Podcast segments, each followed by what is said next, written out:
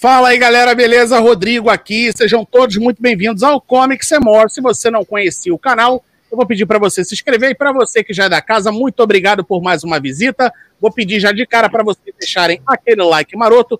E no podcast de hoje do Comics More, Alexandre Morgado, autor do livro Marvel Comics, a trajetória da Casa das Ideias no Brasil. E para bater esse papo aí com o Alexandre, eu estou aí com os meus amigos Gilson, Tonani e Juninho.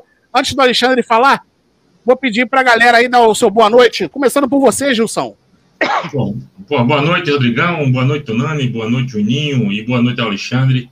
Muito obrigado por aceitar o nosso convite, estar tá aqui com a gente. Tá? Eu tenho certeza que vai ser um papo super legal, porque a gente sabe que, além de, de, de, de um cara, de um historiador, de um cara pesquisador, é, de um escritor, você tem algo muito especial. Você é fã do John Byrne. Então, você está no local certo. Valeu. Com certeza. Está na, está, está na igreja do John Byrne. Fala, Tonani. Boa noite, galera. Obrigado por vocês estarem aqui com a gente de novo. Alexandre, obrigado por ter vindo falar com a gente, trocar uma ideia sobre o seu livro, que é muito legal. E aí, diversão pura nesse momento que a gente vai estar junto aqui. É isso aí. Juninho, muito boa noite. Dê um tostão da sua voz para os seus fãs, Juninho. Bom, boa noite, galera. Obrigado, Alexandre, por aceitar o convite aí para contar sobre o seu livro, sua pesquisa, suas é, preferências, né? E aproveitar e mandar um abraço aí para o nosso quinto elemento aí, o Ricardo Ramos, que está de atestado hoje. Não pôde participar, mas estamos na torcida. É isso, aí. aí. Estimando, estimando as suas melhoras. Então vamos lá, galera. Alexandre, eu gostaria de começar esse podcast aí te pedindo para falar um pouco aí sobre o teu trabalho, sobre o, o livro Marvel Comics, que o Gilson está ali, ó. É isso aí. É esse livrão aqui maneiro, ó. Isso aí. Essa é a nova versão. Então, obrigado pelo convite aí, um prazer participar do canal do mestre John Byrne. É, o livro é, está sendo relançado agora. É um livro que eu, que eu publiquei a primeira vez em 2017 e era para era ter saído ano passado, acabou atrasando por causa dessa pandemia que aconteceu. E aí esse ano está tá entrando no Catarse. É um livro que resgata 80 anos da história da Marvel no Brasil, desde os primórdios, quando era chamado de Timely, no começo dos anos 40. E o livro narra essa trajetória desde o início até 2020, comecei em 2020, passando por todas, a, todas as editoras que publicaram a Marvel no Brasil, com depoimentos de diversos editores, colecionadores, tem mais de 50 pessoas que falam sobre a Marvel no livro, e, e essa, essa nova versão é uma, é uma versão é, ampliada, com nova revisão, uma nova capa, no, novo formato, é praticamente um novo livro, né? E ele está em campanha no Catarse. E como a Marvel fez 80 anos ano passado, eu queria ter aproveitado o ano para ter relançado esse livro e acabou tendo esse problema por causa da pandemia. Mas tudo bem, está saindo agora. E é isso, é um resgate histórico sobre a editora no Brasil. O Alexandre, mas, mas fala aí então para a galera que quer, que quer adquirir aí o livro, como é que a galera pode fazer e passa também, aproveita já passa as tuas redes sociais aí, se a galera quiser entrar em contato. Certo. Então, o livro está no Catarse, é só entrar no, no site do Catarse, digitar Marvel, já aparece o projeto. Tem vários kits lá para você comprar, só o livro, o livro com pôster, o livro com cards, é, tem, tem, o texto lá tá bem explicativo, né? E, enfim. E no Instagram eu tô, eu tô numa conta agora, eu mudei a, o perfil, ah, eu mudei a, a minha conta, agora é Curiosidades Marvel Brasil. Né? Porque ficar postando foto muito da vida pessoal assim, eu não sou muito, não sou muito chegada a postar meu dia a dia. Eu falei, ah, vou começar a postar coisa de quadrinhos, principalmente da Marvel, aproveitar essa onda do livro que está no Catarse e vou começar a publicar algumas coisas assim. Então todo dia eu posto alguma curiosidade, algum gibi raro, alguma informaçãozinha, alguma coisa assim histórica. Então é Curiosidades Marvel Brasil no Instagram. E no Facebook eu tô lá com o Alexandre Morgado mesmo. E tem uma página na, na, no Facebook também que é, a, é, Marvel Comics, a trajetória da Casa das Ideias no Brasil. Eu sempre coloco algumas coisas lá sobre o livro, sobre a Marvel. E eu sou colunista também do site Marvel 616. Eu tenho uma coluna lá chamada Grandes Histórias da Marvel no Brasil. Né? Uma vez, pelo menos uma vez por mês, sai alguma matéria minha falando sobre vários assuntos relacionados à Marvel de todos os períodos de publicações do Brasil. Né? Eu resgato algumas curiosidades que poucas pessoas falam, ou poucas pessoas conhecem, conhecem né? Com é, relações de birraro, é, publicações e curiosidades, enfim. Então é isso daí. Então, galera, galera que quiser adquirir, é só entrar lá no Catarse e coloca lá Marvel Comics, a trajetória da Casa das Ideias no Brasil, certo? E se ficar na dúvida também, pode entrar no nosso Instagram, que é arroba John Burney Comics. Tem lá também os contatos do Alexandre, tem lá a foto do, do livro. Já pode fazer essa ponte aí, aí aproveita, já, já segue o Alexandre e, e segue também o Comics More. E lembrando também que nós estamos no Spotify. Aliás, todos os nossos bate-papos estão, é, todos os nossos podcasts estão lá no Spotify. É só botar Comics More, você vai poder escutar todas as nossas conversas aí. Gilson, Maravilha. então vamos começar esse papo de boteco aí. É, começa por você aí, Gilson. Faça a sua é. pergunta aí pro, pro Alexandre. Dê, o, dê a, a, a, saída no nosso jogo. Bom, antes de mais nada, eu quero dizer que eu tenho o privilégio de ter a primeira versão do livro, certo? Com o autógrafo, da, com o autógrafo do Alexandre, tá? Então, vocês fiquem com inveja, problema de vocês. Faça o seguinte: todo mundo aí já deve ter ido lá no Catarse, já ter marcado lá com a, a, a, a compra do, do, do, do livro também o financiamento. Então, aqui tá beleza, tá? Eu, inclusive, vou pegar essa versão atualizada, que deve estar. Tá... É essa aqui, ó, que é essa é, aqui, ó. É. Isso. Então, essa, eu, vou, eu também vou pegar a versão atualizada, que é para ficar em dias com, com Não, a estrada Marvel no Brasil. Com a estrada Marvel no Brasil. Mas, Alexandre... Mas, ô, ô, Gilson, antes de você fazer a sua pergunta pro, pro Alexandre, aproveita que você está com a palavra, faça aí a propaganda do, do Comics More, vai. Qual você Que propaganda você quer? Eu... Ó, já tá na tela aí, ó. Já tá na tela aí. Você tá comendo mosca, ó. Ah, rapaz, pois é. Olha só. Você sabe, você sabe que, que, que o Como Você Morre tem uma parceria com a editora Heróica, que, entre outras coisas, tem uns dossiês Marvel que dá casa certinho com o livro do Alexandre Morgado. Então, você comprou o livro do Alexandre Morgado, comprou o livro do Império dos Gibis da editora Heróica, você, meu amigo, fica fera fera num assunto chamado quadrinhos no Brasil. E aproveita e ainda leva os dossiês, eu vou mostrar aqui alguns, só para você ficar babando. Juninho, você, se você não tem, Juninho, olha aqui, ó. Baba, tá? Baba. Eu tenho isso aí. Você tem? Você tem? Olha só eu que achar, só achar. Olha só que post lindo vem as edições da, dos dossiês da Heróica. Então, meu amigo velho, e outra coisa, sabe como é fácil demais de adquirir isso aqui, vai lá no site da Editora Heróica, digita www.editoraheroica.com.br e tem um cupom especial para quem acompanha a gente aqui sabe que é o John Burney, que dá 15% de desconto em compra de qualquer material da editora. É, pode pagar em até 12 vezes e frete grátis para todo o Brasil. Então não tem mamata melhor. Ô, Digão, tem coisa melhor que essa?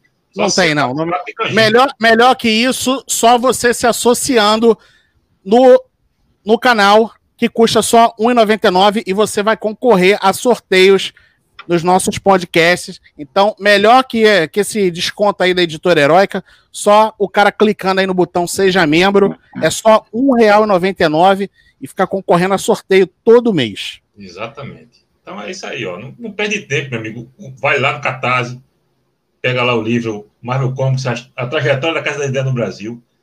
Pega lá. Aí depois vai na editora heróica e pega o Império dos Gibis e os dossiês. Ah, meu amigo. Você é vai ficar expert em matéria de quadrinhos no Brasil, tá bom? Aí Juninho vier discutir com você, você pum, dá na cara de Juninho. Em conhecimento.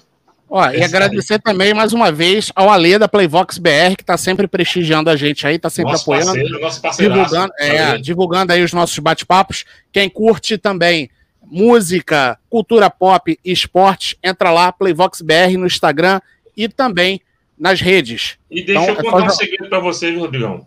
Você Conte. sabia, você sabia que o, o nosso Alexandre Morgado é um senhor baterista? Sabia disso? Toca, as- Cara- toca as rock and roll também, O Alexandre? cara é fera, meu amigo. É, eu, eu- eu toco. É, eu toco bateria desde os 14 anos, né? Tinha um professor de bateria aqui na minha rua, ele era professor de conservatório. E aí eu ouvia ele tocar e eu falava pra minha mãe, ah, eu quero aprender. E aí um dia ela me levou lá, ele me deu algumas aulinhas assim, eu tinha de 13 para 14. Aí no ano seguinte meu pai comprou a minha primeira bateria e aí eu nunca mais parei, né? Tive banda já, Olha é de aí. quintal, assim, né? Fundo de quintal. Já toquei em, em algumas festinhas assim e tal, mas. Mas o que eu Sentiu- gosto mesmo de tocar é aí, o né? bom e velho rock and roll. Que- o, que, o que que você. Ô, Alexandre, o que, que você costumava tocar?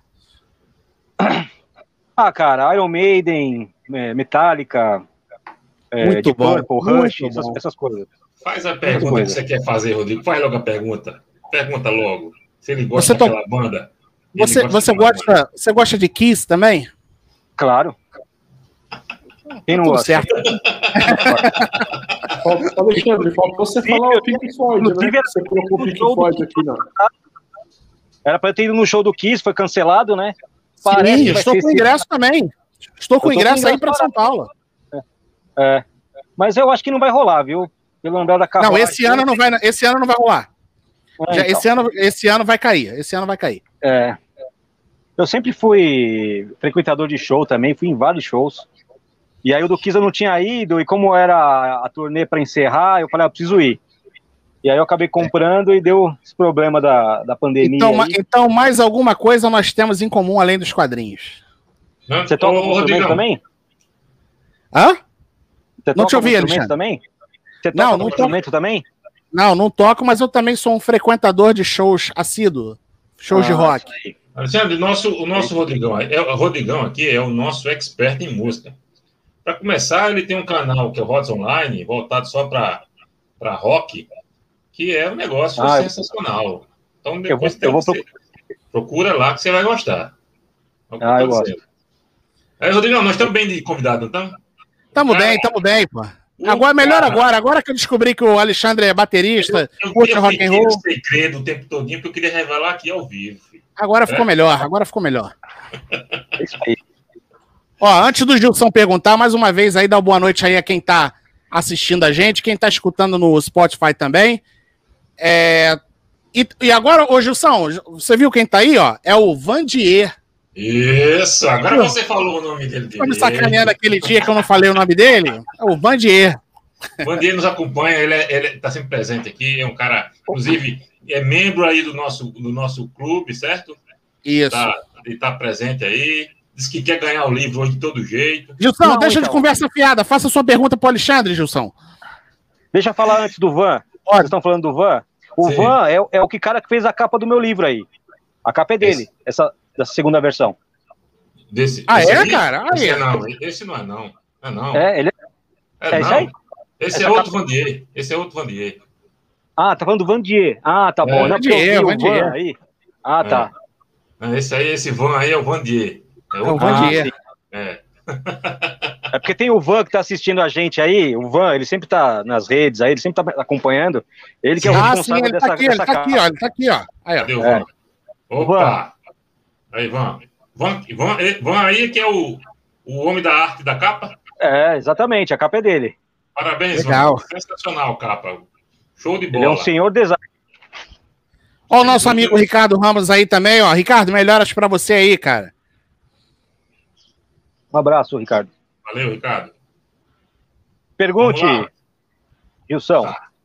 Olha, olha, Alexandre, você, como eu disse aqui no, no- na abertura da, da nossa conversa, você está no local perfeito, que é a casa do John Byrne, né? E, É, e no seu livro, e É. logo, de, logo no início, você, na introdução, você, você quando fala, opa, momento, amém, irmãos, Amém, irmãos? amém, a zoeira não para. E aí você, logo na, logo na introdução do livro, você, você conta uma edição específica que, que foi a primeira que você teve nas suas mãos. Foi essa aqui, e, ó. e- Isso. Super Aventuras Marvel. Marvel, que tinha a fantástica. 29. Viúva Negra de 29, né? O 29, Isso. Alexandre? 29. Isso Tinha a Viúva Negra de Jorge Pérez, sensacional essa minissérie aí. Tinha o, o, o- tinha o Mestre do Kung Fu do Mike Zack, outro artista sensacional. Mas você Sim. fez questão de destacar é, um certo camarada que chamou a sua atenção. é. Fala um pouquinho desse, de como foi esse, esse momento para gente, a gente entender aqui. o meu pai sempre foi colecionador de livros, né? Ele tinha uma estante lotada em casa aqui. Eu lembro do meu pai lendo assim o dia inteiro. E para estimular minha leitura, ele começou a comprar os quadrinhos da, daquela época, né? Que eram os formatinhos da, da Abril. E o primeiro gibi que eu me lembro, pode não ter sido o primeiro que, eu, que ele tenha comprado, mas assim, o primeiro que eu lembro dele comprar e me dar foi esse daí, o Super Ultra Marvel 29. E, cara, a, história dos X-Men foi o que me chamou a atenção né, eu, eu não sei se eram os detalhes do desenho, os personagens, né, o Colossus, o Wolverine, não sei. Era tudo. E ali eu já, e ali já me ganhou, entendeu? E foi dali que eu comecei a colecionar e tal, a comprar e aí eu fui aprendendo a ler e tal. Eu tinha seis anos nessa época aí. Algumas palavras eu, eu já, acho que já sabia ler. E aí começou aí. Então assim, por isso que eu falei no começo, graças ao John Byrne, né, tudo começou. Meu pai e o John Byrne. E o mais gozado disso daí é que assim, o meu pai só comprava os, forma os formatinhos da Marvel. Eu não sei por qual motivo ele não comprava os da DC. Então assim, Superman. Batman, o velho era Marvete. não, então ele não, não era, ele não entendia isso aí. Mas eu era assim, no início eu era assim também. É, e, e assim, é, naquela época saía. O, o Batman já tinha sido cancelado, já tinha virado Super Amigos. Então tinha Super Amigos, é, o Superman e talvez o Novos Titãs, eu não sei. E, e ele comprava só o Capitão América, o Homem-Aranha e Super Aventuras Marvel. Era, essas três era meio que sagrado de comprar, assim. E aí eu lembro, eu sempre falava, pai, compra um gibi pra mim. Aí ele chegava do serviço com, com um formatinho, assim. Então, é- essa lembrança eu tenho, né, muito, assim. E foi graças a isso que eu comecei a gostar de fato, né? E aí eu fui colecionando, colecionando, co- completando uma coleção e completa outra, completa outra. E foi aí que em 2015 eu completei tudo da Marvel no Brasil, da Ebal pra- até a Panini. Cheguei a ter tudo, assim, tudo, aí eu zerei. E foi aí que o livro nasceu. Depois de ter todas essas revistas que eu comecei a bolar a ideia de fazer alguma coisa re- relacionada, eu falei, ah, a história da Marvel, né? E aí o livro nasceu disso daí. Então uma coisa que começou de criança se transformou numa paixão assim e acabou virando esse, livro, né? Graças Pô, ao meu legal. pai e ao John Byrne. Não, você, você, e você ter, ter conseguido pegar tudo da Marvel, esse material da Bal, que é muito difícil. Eu acho eu imagino a dificuldade que você teve para conseguir o famoso Thor número 7, que tem a primeira aparição do Homem-Aranha no Brasil, que aparece lá É na Thor- capa é o- da Ebal, o Aranha, né? É o Thor número 11. Olha, eu não 11, lembro onde eu, isso, Thor, desculpa. eu não lembro onde eu é comprei essa revista. conseguir, difícil de conseguir essa edição original. Não, É difícil e é cara, né? é, isso. Porque eu- eu não tenho visto, assim, por menos de 500 reais eu não tenho, não tenho visto, assim.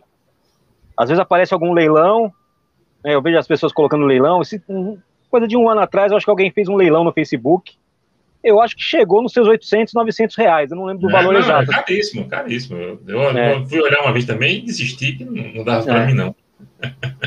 Mas muito Eu legal, não, cara. onde eu, eu não lembro onde eu consegui essa edição. Eu não lembro, assim. Tem muita coisa que. Muitas delas eu não lembro.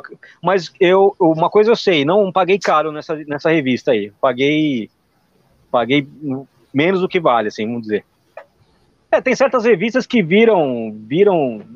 É, artigo de colecionador por causa desses detalhes, Isso. né? Por causa do detalhe, primeira. Então tem essas, essas coisas assim, né? É normal. O legal de colecionar é isso também, né? De você ir atrás dessas coisas que tem uma, um ponto, né? Ó, essa aqui é por causa disso. E essa aí que você falou do Thor, que é a estreia do Homem-Aranha no Brasil, é, né? É o começo do Aranha, que é a, prime a primeira história do Homem-Aranha publicada no Brasil. Álbum É. gigante número 11. Isso, isso. Ô, Alexandre, mas já teve algum quadrinho assim que você tava correndo muito atrás e você achou, mas por um valor exorbitante você acabou comprando assim mesmo? Claro. Cite alguns, cite alguns. É, tem aquele, aquela revista do Hartan, que é o, que é o Conan. Que é o Conan. Conhece? Isso. Isso. É, ele tinha, ele tinha uma, uma história de que falavam que ele era uma edição pirata, mas ele não é uma edição pirata. Ele só é uma edição com outro nome por causa de outro problema. E essa revista eu estava atrás fazia um tempo, e aí ela apareceu no Mercado Livre, e aquela coisa, né? Você dá tanto, aí um outro vai lá, dá, né? Vai lá e cobre. É. Aí eu falei, caramba, agora o que, que eu vou. Faz tempo isso aí, acho que faz uns 10 anos atrás isso daí. Eu falei, quer saber? Vou arregaçar. Fui lá e ofereci mil reais e levei. Eita! Paguei Quanto, mais do quanto? que vale. Milzão.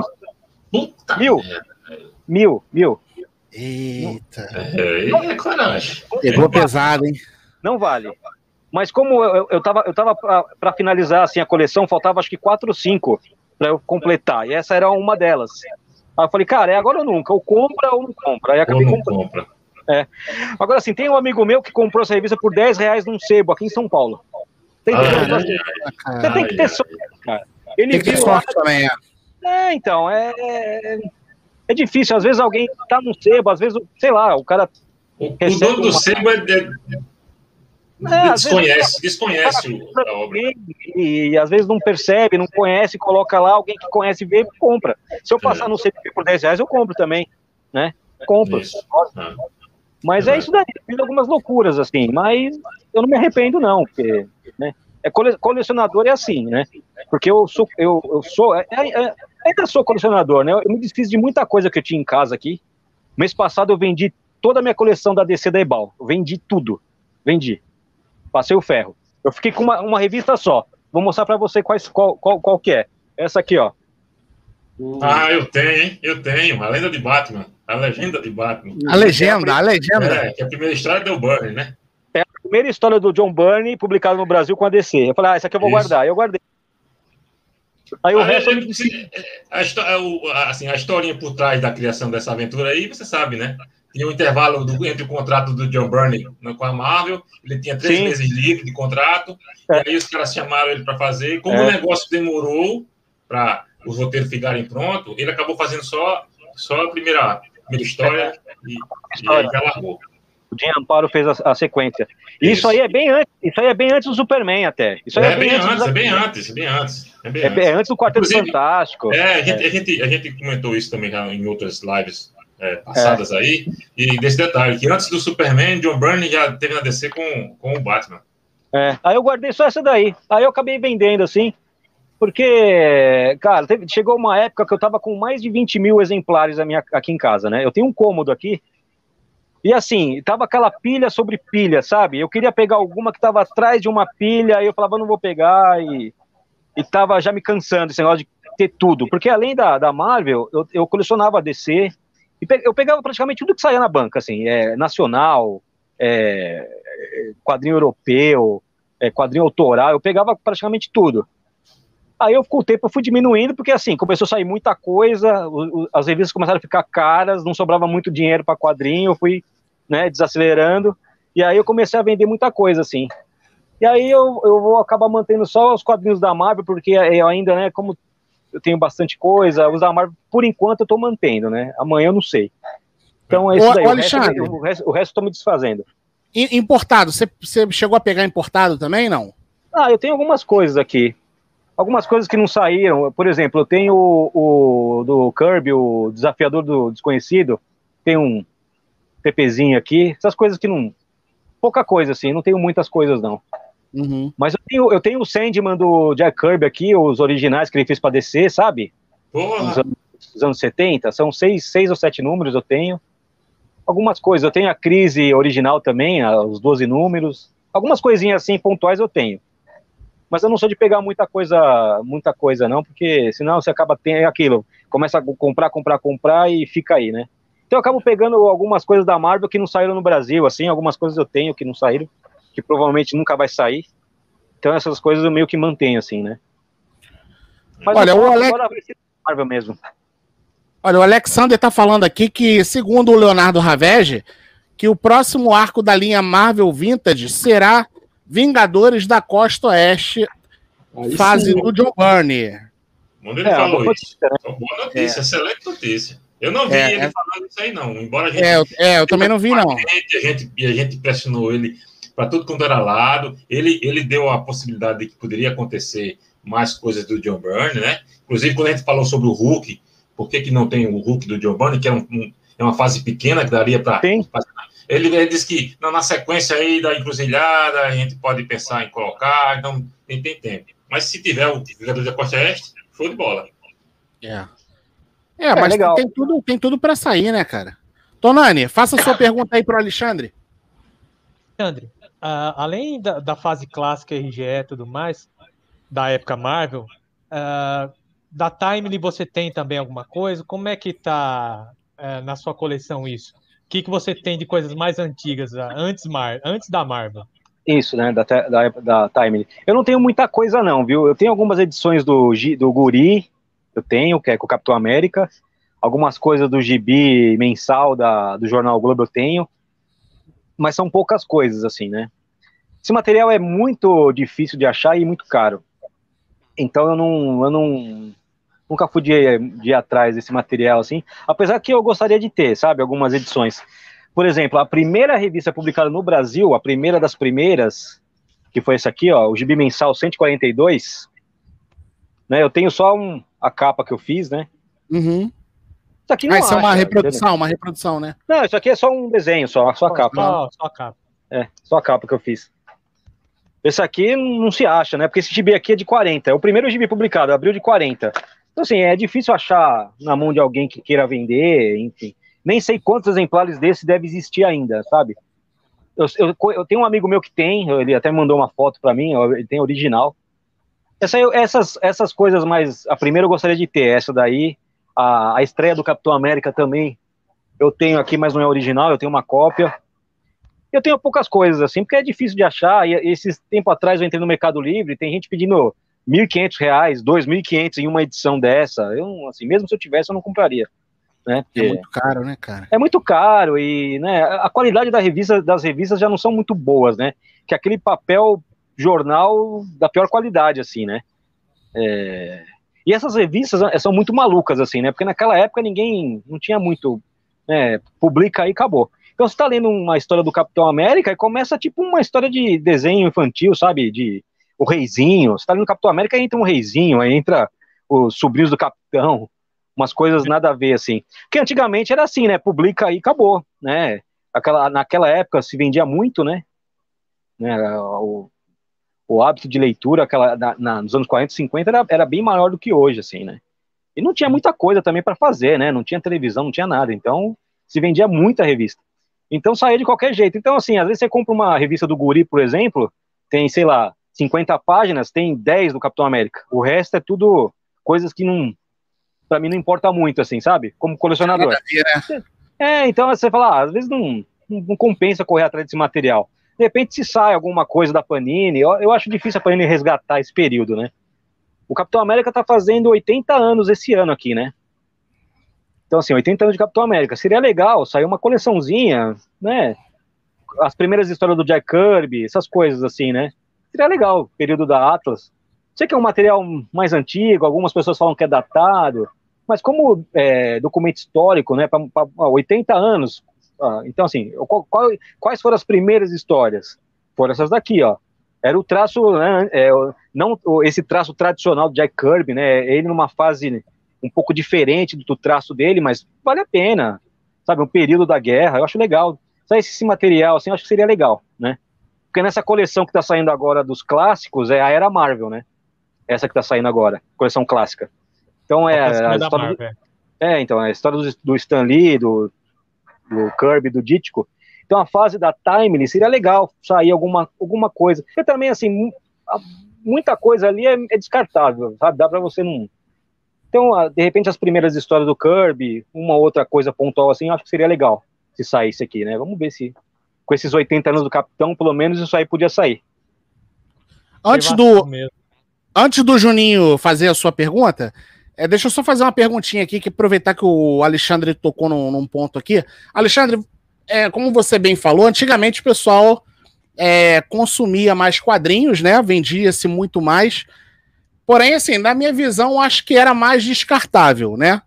Menos para nós aí que somos é, colecionadores raiz, mas eu acho que não, de uma maneira geral, acho que o quadrinho era mais descartável. Você, Sim, você acredita também, é, você acredita também que hoje é, o termo que está se usando muito é a gourmetização dos quadrinhos. estão tornando os quadrinhos artigos de luxo. Você vê dessa forma também, Alexandre? É, eu, ve eu vejo um pouco, sim. É, por exemplo, a Panini relançou agora os Eternos do Jack Kirby, né? Sim. Era um material que tinha começado com a Block e a Block não finalizou. Aí abriu quando assumiu a Marvel, começou de novo em Super Aventuras Marvel e também não finalizou. E por muito tempo ficou aí vago, né? Então, a Super Aventuras Marvel, quando foi publicado aqui, acho que foi 86, Os Eternos, saiu em, em Super Aventuras Marvel. E agora que a Panini foi republicar ela na, na íntegra, né? Sa o segundo as, livro é... do Manuel parece que a galera não curtiu, né, cara? Na época a galera não tava curtindo, ah, é. né? Sim, era, era isso também, né? É, às vezes o, o, J, o, próprio JP me falou isso aí. Ah, a galera mandava carta lá, falava, ah, eu não gosto dos Eternos. E assim, dane-se quem gostasse, né? Então, assim, quem gostava, que queria ver a, a conclusão, acabou não vendo, né? Então, é, muitas das coisas que foram publicadas naquela época, principalmente desses personagens menores, não foram concluídas, né? Muitas séries ficaram no meio, assim. E agora a Panini resgatou agora. Então, assim, eu, eu até comprei, chegou aqui esses dias e tal. Pô, o acabamento é, é lindo, assim, é primoroso, mas foi 150 pau a revista, sabe? A edição. Porra, 150 pau, hoje em dia, uma pandemia, com dinheiro curto, é, é, um pouco complicado, assim. É bonito. É salgado, é salgado. Preferiria que ele saísse numa capa cartão, sabe, menorzinho, e é isso. Igual essa coleção que tá saindo dos clássicos aí. Eu acho que uma coleção dessa é, é, é o limite, assim, para mim. Eu acho legal, acho bonito essas coleções da, da Salvat, eu acho bacana. É, isso aí também eu acho bacana também. Mas quanto Essa que é a Marvel Vintage, né? É, tá, tá 70, 80 reais, não é 70, isso? É. Você entendeu? É, você compra quatro desse aí, lascou. Você vai, sabe, é, gastar 500 Verdade. reais hoje no mês, fora os mensais, fora as outras coisas que você quer comprar. Então, assim, eu, eu seria a favor de sair essa coleção clássica aí, é um exemplo ótimo, assim, sabe? Capa cartão, papelzinho bacana, e é isso daí. Quanto vai custar isso aí? Uns 34, 35 reais? Isso tá ótimo. Sabe? Tá ótimo. Eu acho que mais isso daí, cara, é, fica muito nichado numa coisa que já é nichada, sabe? É isso. Então, assim, quem que vai comprar os Eternos? Eu comprei porque, né, eu conheço, gosto do Kirby, Talvez um colecionador de 20, 25 anos não compre, talvez, eu não sei, né? Pode ser que o filme que vai, vai estrear aí dê uma ajuda, mas é difícil, né? Mas legal que saiu, acho bacana, né? Pelo menos concluiu depois de 30 anos de atraso, vai, vamos dizer assim, né? Agora saiu, foi publicada na íntegra. Mas eu sou a favor do capa cartão, né? É isso. Gibi mais barato. Mas esse material clássico não é diretamente voltado para um público mais das antigas, como a gente mesmo. Será que a intenção dos caras é justamente É, mas o, meu, o meu orçamento para quadrinho já tá um Marvel Vintage não é, não é, não, é, não é muito é... direcionado para a galera mais nova que compra os mensagens. É, exato. É para então, aquela turma aí... mais velha mesmo, que, como nós, que eu, eu já pedi o meu, tá para chegar. É, mas realmente é, é, é, salgado, mas eu acho que é um material voltado mais para essa turma mais velha mesmo. É, lógico que é. Eu acho legal que saia, né? Mas você pega aí, nem todo mundo dos, dos colecionadores mais antigos tem grana, assim, né? Ainda mais com essa pandemia. Sim. E tem muita coisa, assim. Por exemplo, eu falei para vocês que o meu livro aconteceu porque eu, eu completei tudo, né? Então, assim, eu já não tenho mais tudo da Marvel, né? De 2016 para frente me falta um monte de coisa. Tudo bem, dá para achar, dá para comprar, né? Eu ainda Tô querendo comprar, eu tô pensando em trocar algumas coisas que eu tenho aqui, mas assim, é, tá difícil acompanhar, sabe? Eu, eu, eu, que nem eu falei, eu comprava tudo, colecionava tudo. Hoje eu tô só com Marvel, eu não consigo comprar tudo que sai no mês. Tem me, é. mês aí que eu não compro nada. Mas tem, tem coisa aí também, né, Alexandre? Tem coisa também aí que, assim, mesmo mesmo material clássico como o material atual, tem muita coisa também que, que você pode dispensar, que a qualidade também não é lá essas coisas, né? É, de, isso de acontece material... tanto hoje como aconteceu no passado, mas tem muito, sim, tem muito material que é dispensável, que sim, não agrega certeza. nada. Não, mas o, nada o, mas eu, eu, acho que o que o Alexandre quis dizer foi a, a, questão do volume mesmo, cara, porque na época que a gente começou a, a ler, a colecionar, é, a gente tinha o quê? Gente, falando de Marvel, né? A gente tinha Capitão América, Homem-Aranha, Hulk, Super Aventuras Marvel, Herói da TV, X-Men veio depois, e só, cara. É, e só. Não tinha mais nada, de formatinho, ah, né? E aí veio aquela, as Graphic Marvels, né? Uma minissérie aqui, outra ali e tal. Isso. Né? Mas de mensal a gente só tinha isso aí, né? E hoje em dia você chega na, na banca, tem uma série de coisas, né, cara? É, até mesmo porque o mercado na época não, não assim, só cabia você fazer um mix para você atrair atrair atenção com mais heróis. Não dava para fazer algo específico para um determinado grupo ou um determinado herói mensalmente. Não, não tem Não, sim. Não, tem, que uma, tem, que ser um mix mesmo. Hoje, hoje você já tem uma, uma outra situação no mercado, que aí você consegue ter até mais títulos, que se no passado seriam tudo junto num, em duas ou três revistas, você consegue ter cinco, seis, sete revistas a mais aí, né? Sim. Mas eu ainda acho que até um pouco da visão do passado está voltando, o mix está voltando até com mais força do que, do que a revista eu, sozinha. Ó, eu acho, legal que o material saia, mesmo o material novo, tem que sair. É o que está sendo publicado agora, então sai. Né? Você encontra algumas coisas legais, assim.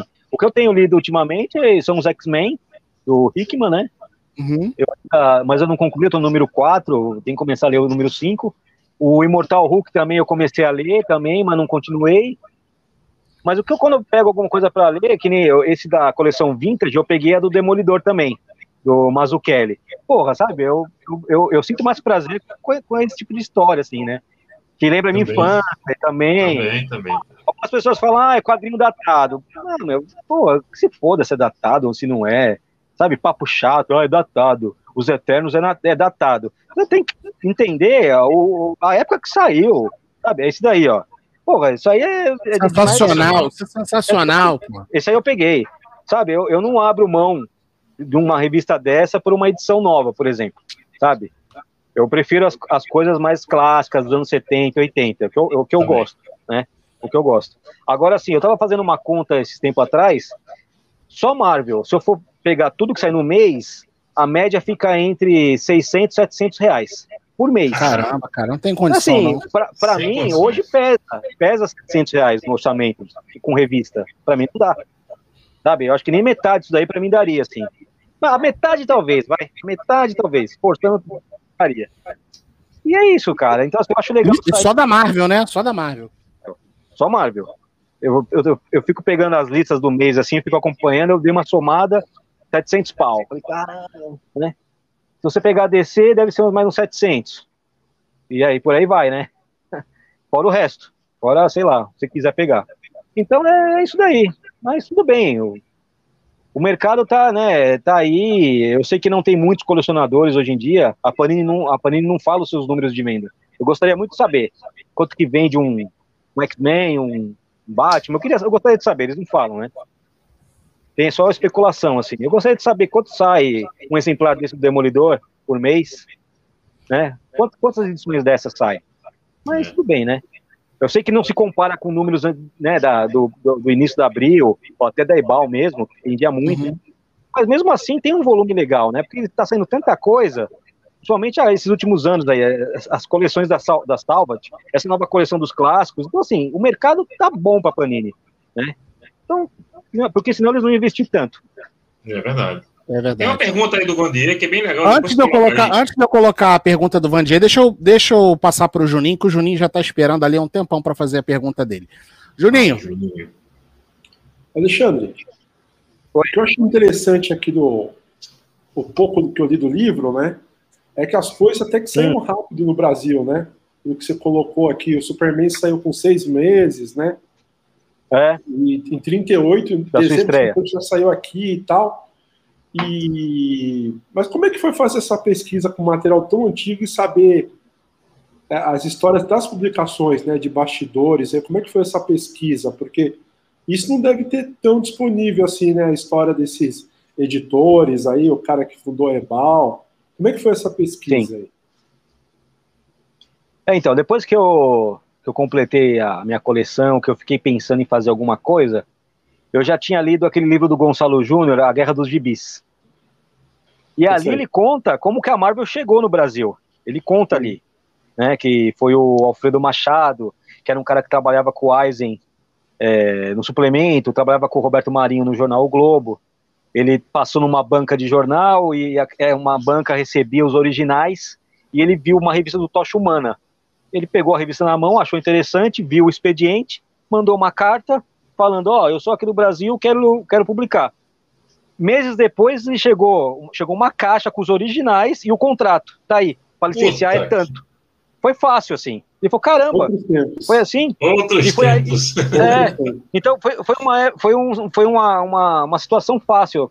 E aí ele montou uma agência que comprava os lotes de vários personagens da Time, da, da DC, a DC antes de ser DC, né, era National, de outras editoras, comprava tudo aquilo e chegava aqui e distribuía.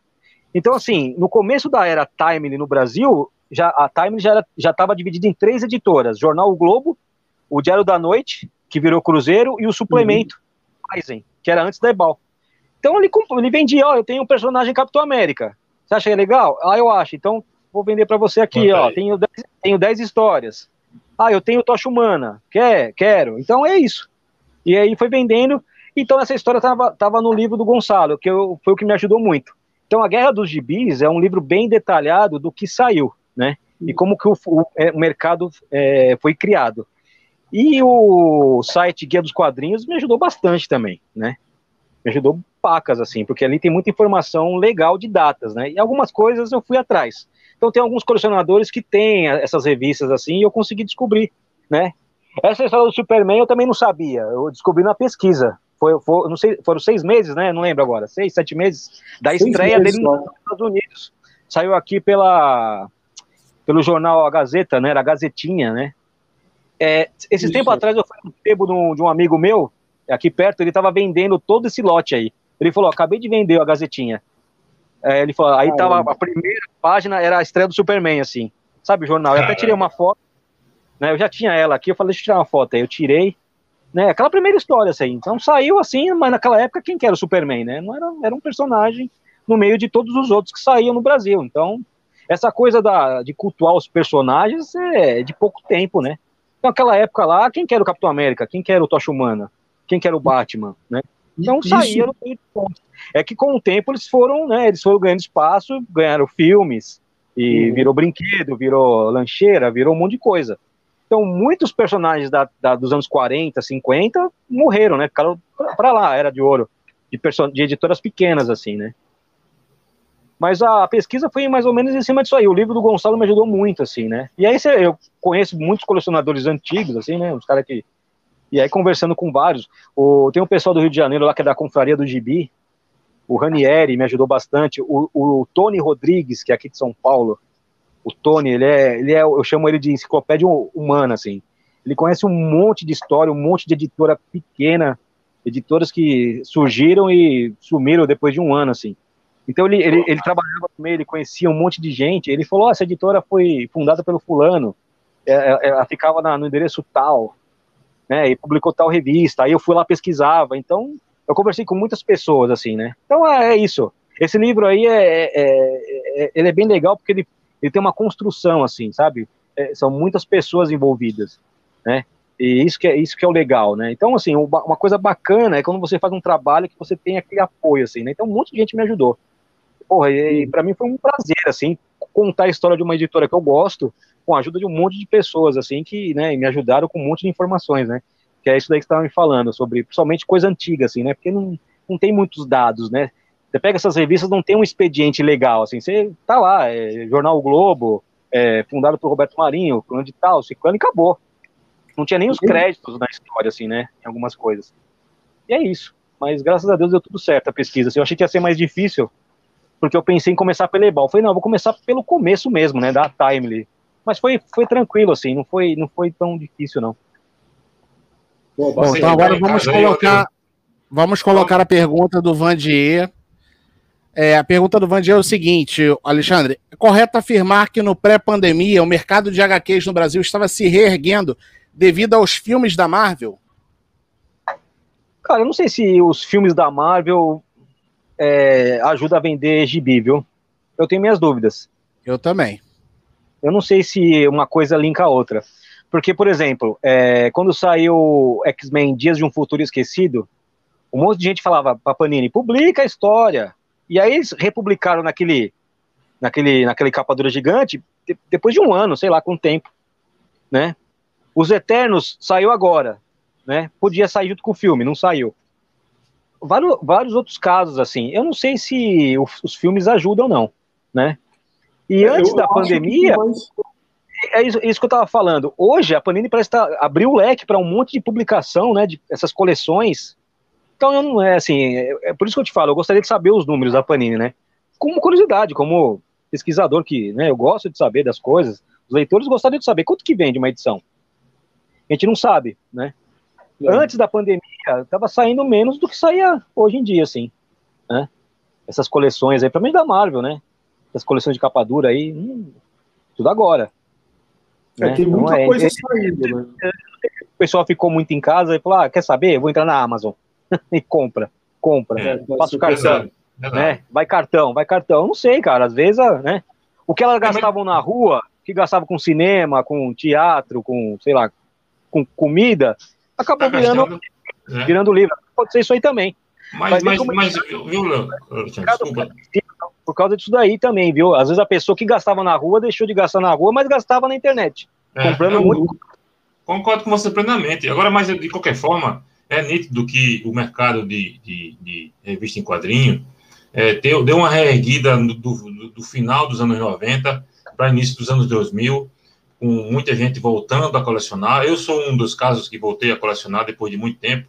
Eu também, eu também tive a minha, a minha coleção gigantesca de, de Marvel e, e, e DC, da Abril, da RGE, e aí depois de um tempo casei, acabei, tudo, sumiu tudo, minha mãe jogou fora, parará, parará. e quando foi no meados do ano 2000, eu senti vontade de voltar a, a colecionar e, e, e, comprar. Então, tem, tem também essa questão do mercado ter se recuperado um pouco depois do, do, do, da crise que teve nos anos 90, principalmente. Sim. Mas, sem, sem dúvida nenhuma, isso que você fala, eu concordo plenamente a questão da pandemia, eu acho que acaba até ajudando, porque você deixa de gastar com outras coisas e passa a ler mais, tanto livro é. como, como quadrinhos, né? Então, sem dúvida nenhuma. Agora, uma coisa que eu acho que, que acontece é o, o efeito contrário. O cinema acaba influenciando nos quadrinhos, né? E tem muita transformação nos quadrinhos por causa do cinema, né? E não, e não o contrário, né? O cinema provocou a mudança nos quadrinhos de personagem, de, de, de, ah, de, de comportamento, é, é. O Alexandre, é, Alexandre, isso sim. Alexandre, hum. antes do papo continuar, deixa eu só te falar uma coisa. A esposa dele falou assim: ou eu ou os quadrinhos. Tanto que tá casado até hoje. Você tá falando de mim? é toda a verdade. Graças a Deus, a minha não falou. Depois de muito tempo, eu consegui dar uma, uma chavecada e Já falou uma vez para mim, ó. Não, isso aqui ocupa muito espaço aqui dentro de casa põe lá no quintal para pegar é. chuva. Foi eu é. os quadrinhos. É, tá certo. Graças a Deus, que... Ah, se não choveu muito aquela época, né? Mas tudo bem. Ô, Todoni, foi aquela época lá que alagou tudo aí em São Carlos? Levou não, foi antes. Não, foi bem seco, não, não. Graças a Deus, consegui salvar. Mas eu acho que voltando nesse tema que vocês falaram aí, você vê que a Panini solta muito mais Marvel que DC, né? A gente pega aí a lista de produtos, eu tenho essa impressão que tem muito mais Marvel que DC. Será que a Marvel vende mais? Também. Vende Você mais. talvez seja impressão, então, é, talvez é, seja porque, impressão. É porque, tem, a, tem, a, é porque tem aquela coleção, tem a coleção da Eagle Moss que tem saído aí, né?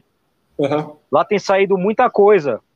Isso. E Agora, Michel, eu não sei se você já, você, já que você falou na Eagle Moss, eu não sei se você tem essa mesma opinião. Os preços da Eagle Moss, muito mais que da Panini, são uma obscenidade, né, cara? Eu tô por fora. Quanto que custa uma edição lá da, Cara, eu não sei quanto está agora, tava mas na época... 60, tava 60, 69, 68. Não, mas na época que a Panini cobrava, na época que a Panini cobrava 40, a Eagle Moss já cobrava 70. 50, não, já, eu vou até entrar aqui, eu vou entrar aqui agora no site cara, da Eagle Moss para tirar essa dúvida aqui, ó. São uns 80 eu reais. Eu comprar uma ou duas da Eagle Moss, daquelas mais fininhas ainda. Eu tenho várias da Eagle Moss. É, eu acabei, nem, eu acabei não pegando, que foi quando eu, eu, eu, decidi dar uma desacelerada. Eu falei, eu não vou pegar. Porque muitas dessas coisas eu já tinha aqui nos no mensais. Uhum, a gente acaba comprando acho... coisa que já tem, sabe? Então é, é complicado também. Exatamente Mas isso. por outro lado, igual essa edição Demolidor é, que saiu, essas histórias foram publicadas pela Abril, né? No especial do Demolidor, especial número 3, se eu não me engano e algumas coisas em Super Aventuras Marvel. Às vezes você quer ler essas histórias, mas está muito espalhado. Você fala, pô, eu vou ter que pegar essa, vou procurar outra. Essa aí não, já está na mão, né? Então esse acesso é legal, né? Por mais legal, que a gente tenha. É, então tem, tem esse lado também, né? Eu vou comprar aqui porque está compilada. E às vezes no Brasil foi publicado em duas, três revistas, você tem que juntar todas e fica difícil. Ó, uma Eagle Moss dessa aqui, ó, dessa aqui fininha, uma Moss dessa aqui, tá R$ 89,90. É caro demais. E, aquela, e aquelas parrudona tá 150 reais. É, é, eu, não, eu não gosto de ficar metendo bedelho, porque eu sei que assim, tem o, o cara que faz a tradução, tem o cara que faz a diagramação, tem o cara, os, né? Tem os insumos estão caríssimos. Tem o editor. Não, mas peraí, cara, mas peraí. Um negócio desse tamanho aqui, 90 reais, cara. Então, 90 esse é, reais. isso que eu ia falar. Tem o Que diagramador, isso, tem a gráfica, tem a distribuição. Mas eu, né, eu acho que a gente tinha que rever algumas coisas, porque assim, é, é, muito, é muito luxo desnecessário, sabe? Para poucas 90 pessoas. reais tá um absurdo, cara. Então é complicado, meu. Será É, que os tá caras vendem, cara? Eles Deve devem, ser- devem vender, deve- eles devem ter o número mínimo lá que precisam vender e vende e pronto, tá, para eles tá perfeito. Alcança Cara, isso deve, mínimo. ser, isso, isso deve ser uma editora pra lavar dinheiro, não é possível, cara. Porque Pô, eles acabou o vendem outras canal. coisas juntas. É, mim Acabou o canal, o canal foi derrubado hoje. Acabou o canal. Valeu a Vamos, vamos, experiência. vamos voltar pro Tá bom. Alexandre. Obrigado, Alexandre. O canal acabou hoje. Os advogados da Enterrei aí na o casa do Tonani hoje. Tonani, o Eu só, eu só queria. a gente deu um. Tonani, fica esperto. Não, não, não atende telefone, não abre a porta. Já Pode deixar. falamos de advogado hoje, hein? Você fica Beleza. esperto. O jurídico esperto, tá você. Olha só, eu não afirmei nada, eu falei que deve ser, existe uma possibilidade. Aí. E, eu acho assim, quanto a DC de não sair tanta coisa agora pela Panini, que ela, a DC teve um tratamento melhor em algumas publicações desde a época da Abril do que a Marvel. Tem muito mais coisa em formato americano da época da Abril para DC. Na própria Panini, você teve várias coleções, é, é, grandes clássicos DC, etc., que foi publicado e republicado muita coisa lá para trás. E a Marvel não acompanhou naquele ritmo lá atrás. E agora acho que inverteu um pouquinho o jogo por isso. Mas eu acho que eles se equiparam por pegar uma série histórica, né? Ó, eu queria voltar pro Alexandre e e pro livro. É, e, e você quer saber de bastidores da Marvel no Brasil, ó? Vem aqui tal, ó. Aproveita, Não. já que você não tem essa aqui na mão, Juninho, você vai lá no Cartaz, tá? E aí você vai lá e, e faz o financiamento coletivo para adquirir a sua edição, tá já bom? Olha só, peraí, peraí, peraí, peraí, peraí, peraí, peraí, peraí, peraí, peraí, peraí. Antes de vocês continuarem, aproveitar que o Gilson tocou em Catarse, faz a, faz a propaganda aí, Gilson, do, do próximo lançamento aí da Script Editora, por favor. Do próximo lançamento? Próximo Ou, lançamento. ou- ou aquele lançamento? Não, aquele, aquele, aquele. Aquele lançamento? Ah, Lembra só- dos advogados, hein? Lembra do Ah, corpo não. jurídico, antes de Não, falar. é, só, é só assim, comunicar para quem não sabe ainda, vai ficar sabendo agora, que nossa batalha aqui por ter material do John Burney é constante. A gente tem muito orgulho de ter sido um dos, dos pilares a brigar para que o John Burney voltasse na Panini. E, e, e a gente conseguiu, e isso foi dito não só, não é pela gente, o Leonardo Ravege, conversando com a gente, disse que, que a, a nossa força foi muito importante para que a decisão de trazer o John Byrne acontecesse novamente. Então, temos o Quarteto Fantástico aí já com o segundo volume do, do Omnibus. É, tem já, certo, que está para chegar o Superman, eu acho que esse mês já sai. Inclusive, eu já comprei o pré-venda do meu volume 1 do volume 2 de Superman. E, e ainda deixou espaço para mais material da Marvel e, e, e DC do John Byrne vir pela Panini. Então, isso foi a nossa força. O né? Hulk, e hoje aí o Alexander falou também que foi falado na última live da Panini que vai ter Os Vingadores da Vingadores da Costa. Então, John Byrne voltou com força total. E, e, e mas a gente tem muito material de John Byrne que não é de Marvel DC e que não não vem aqui para o Brasil, né? Então a gente brigou muito para que conseguisse trazer material do, do Byrne e a, editora Script, a Script Editora é, é, topou essa, esse desafio e vai trazer o primeiro número do John Byrne para a gente aqui, para o Brasil. Já, já temos a promessa de mais material, então é preciso que esse, esse lançamento agora aconteça e seja um sucesso, que é uma, uma graphic novel em, em quatro partes, que vai vir num volume único, que se chama The Highways, é, essa aí, e, é e para quem gosta de ficção científica, é sensacional. A tradução é do nosso querido e, e, e competentíssimo profissional Mário Luiz Barroso. Então, é um negócio que você e sabe. nosso parceiro, nosso parceiro. Nosso parceiraço, nosso Abraço, parceiraço. Mário. Viu, viu, o Alexandre? Ele disse, inclusive, que ia estar ouvindo aqui o nosso bate-papo, mesmo que não estivesse vendo, estava trabalhando, mas ia deixar o Fier ficar ouvindo sim, sim. a nossa conversa. Eu falei então, com ele hoje, ele falou que ia, ia tentar é, aparecer aí. Então, ele, então é, quer dizer, é um, é um trabalho de excelente qualidade, vai fazer um material primeiríssimo, voltado para nós que somos fãs de John Byrne. Então, The Highway já está confirmado, o contrato já foi assinado, vai sair pelo Catarse também. Então, aqui a igreja do John Byrne apoia demais. Vamos, vamos é, é, fortalecer ainda mais esse laço com a Script para trazer outros materiais inéditos do Brasil para o Brasil. A gente está lutando também por Guerra Fria, Cold War, que é uma que é uma, uma história de espionagem sensacional, que quase saiu há dois anos atrás pela Mitos, mas a Mitos desistiu, mas agora a gente vai tentar trazer também. Então, estamos muito felizes porque isso mostra que o autor tem mercado aqui no Brasil. A gente questionava sempre por que, que lá fora os títulos do John Byrne vendiam muito e aqui no Brasil não aparecia. Parece que 2020 é 2021 é o ano do John Byrne no Brasil. Então a gente está muito contente porque a Script é, topou aqui a, a, a, nossa a nossa a, nosso desafio, a, o nosso sonho e já está trazendo vai trazer o primeiro título de John Byrne para cá que The Highways vai ser sensacional e vai ser o primeiro de muitos, tenho certeza disso. Amém, irmãos? Amém. É isso aí. Bom, um, caso, um, um caso legal para falar, é, assim, saindo um pouquinho da Marvel, é em relação aos Next Men, né? Que saiu pela Mitos. Sim, sim. Quando saiu, eu vi muita gente falando que ah, não vai continuar porque não vendeu. Ah, vendeu pouco e tal. A própria Mitos alegou isso. A própria Mitos alegou isso numa live é, dessa então, aí. assim, quando saiu esse material, eh, quanto que tava o preço Divulgação dele? zero. É, divulgação e... zero é assim, 80, 80, tava Cara, 80, saiu 90 por 89 reais. 89, eu comprei, eu comprei por 40 e poucos reais. É. é. Comprei por 9. E assim, é um material legal, é bacana, Bem legal. E tá incompleto, né? Tá incompleto. Tá, não chegou nem na metade. Quem é, sabe então. não traz ele, né? Quem sabe é, então, não traz. Então, esse material é para sair num capa cartão, sabe? Uhum. Num mais, mais modesto. É, é, muito, é muito glamour desnecessário. É isso, cara.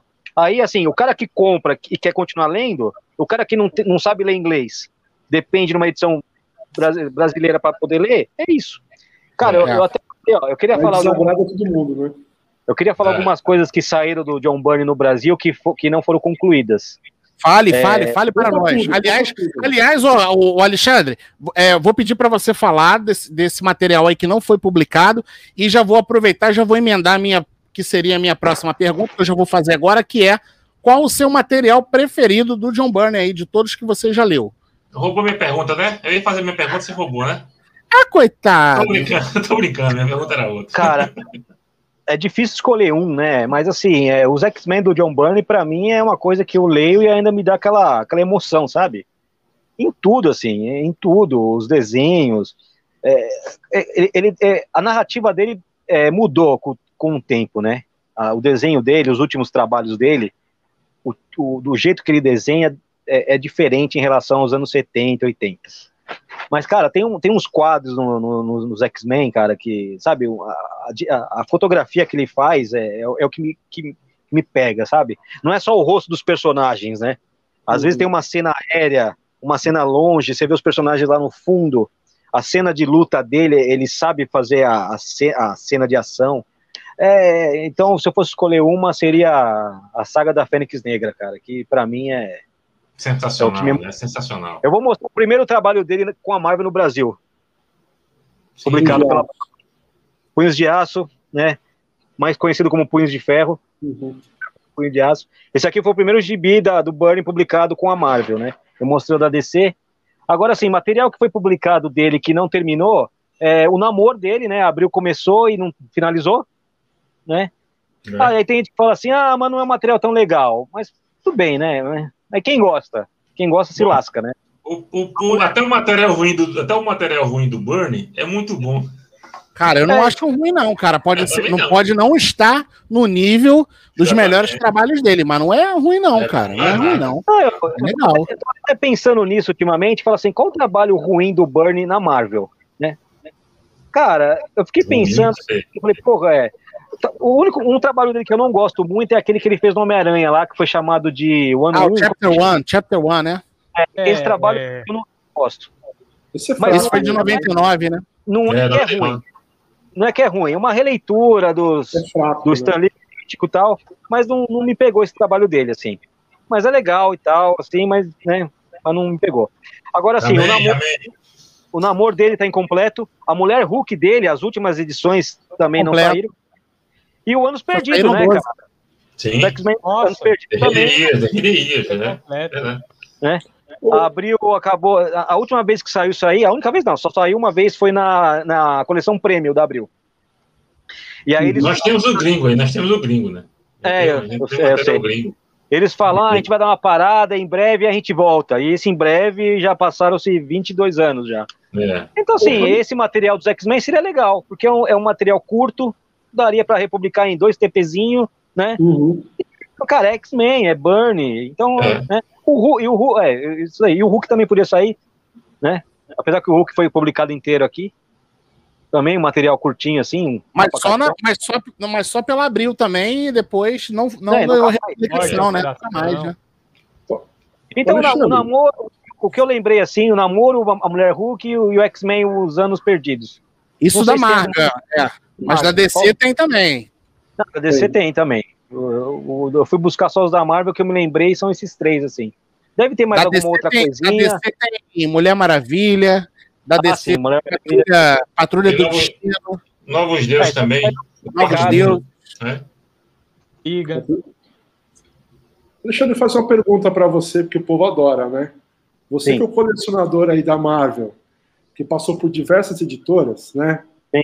É, colecionando, qual que é a sua opinião sobre os polêmicos cortes da Abril? E para você, qual que é a importância da Abril no nosso imaginário aí, publicando DC e Marvel tantos anos, né?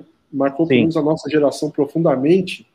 E se você aí é, é, um crítico feroz dos cortes, como a maioria é. é. eu sou eu sou colecionador por causa da Abril, né? Abril que me fez ser colecionador. Cara, quando eu fiz o livro, eu tive o prazer de conhecer o JP, né? A gente saiu para jantar um dia e foi, eu acho que um dos jantares mais divertidos que eu tive, assim, porque ele é, ele é meio doidão, sabe, da cabeça, ele é biruta. Ele é muito gente boa. E ele vai e estar você... com a gente aqui, tá, Alexandre? Ele ah, vai estar com participar. a gente aqui dia Não, 7, ele, ele vai estar aqui. É, eu estarei, eu estarei, estarei aí também. Vou, vou acompanhar. E eu conheci o JP, pô, eu, eu li as colunas dele na Wizard, né? foi demais, assim. Um, uma das coisas das pesquisas que eu, que eu acabei entendendo é assim: é, eu, eu não sabia que a Abril fazia cortes, eu só fui descobrir isso quando eu comprei um, uma edição da Teia do Aranha. É, não vou lembrar o número, acho que é o número 16, que é aquela história que ele enfrenta o Duende Verde e tal. Eu tava lendo, eu reparei que tinha um quadrinho novo lá. Eu falei, caramba, mas eu já li essa história, mas não tem esse quadro. Né? Eu achei estranho. E foi aí que eu descobri que eles editavam. Então, assim, eu, uhum. eu, eu, até então não sabia. Depois veio a, a, a, a, revista Wizard, chegou a internet, né? E aí você, você meio que. Eu comecei a descobrir isso daí. Cara, a, a editora Abril foi a quarta editora das grandes editoras a publicar Marvel em 12 anos. Se você somar a Era Marvel em 67 pela Ebal, então passou pela Ebal, pela Block, pela RGE, foi para Abril. Isso aí era 12 anos de publicações no Brasil. Tirando aquelas editoras nanicas dessa época, aí, que era é, GEA, JEP, é, Roval, é. Gorrion, Graúna, Paladino, Saber, é, Minami Cunha e mais umas 10 aí. Cara, a, a, a Marvel passou por 50 editoras no Brasil. Desde a era Time até a Panini. Até um tempo atrás estava em 47, mas.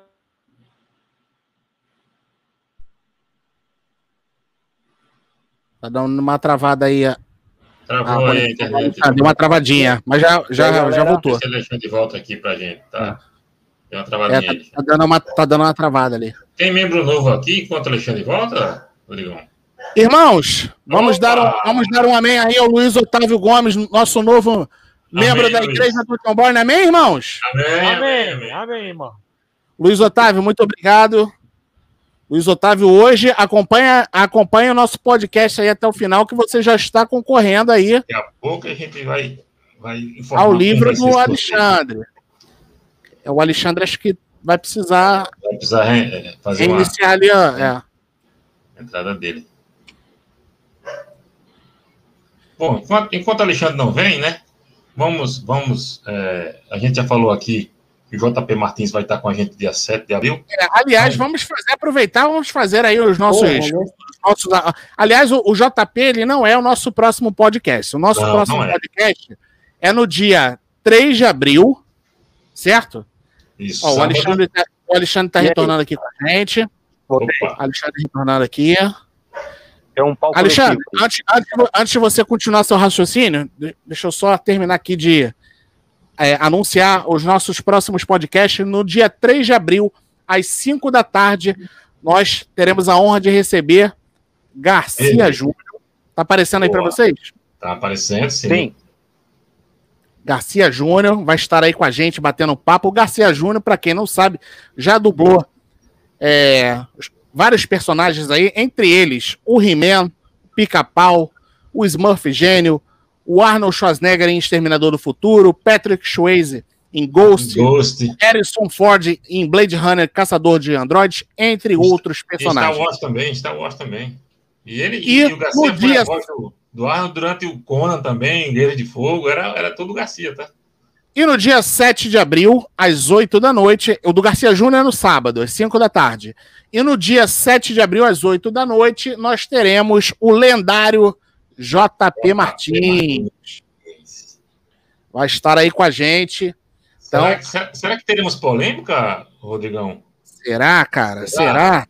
Será que o Abril Verso vai ser citado Vai- nesse nosso Será que vai ser mencionado, cara? Quem que vai ter a peita de, de mencionar? Será quem que será? alguém vai fazer essa pergunta? Ô, ô, Alexandre, mas eu, é, assim, você não, você não concluiu, mas eu, eu- eu já vou dar o meu, já vou dar meu pitaco aqui rapidinho.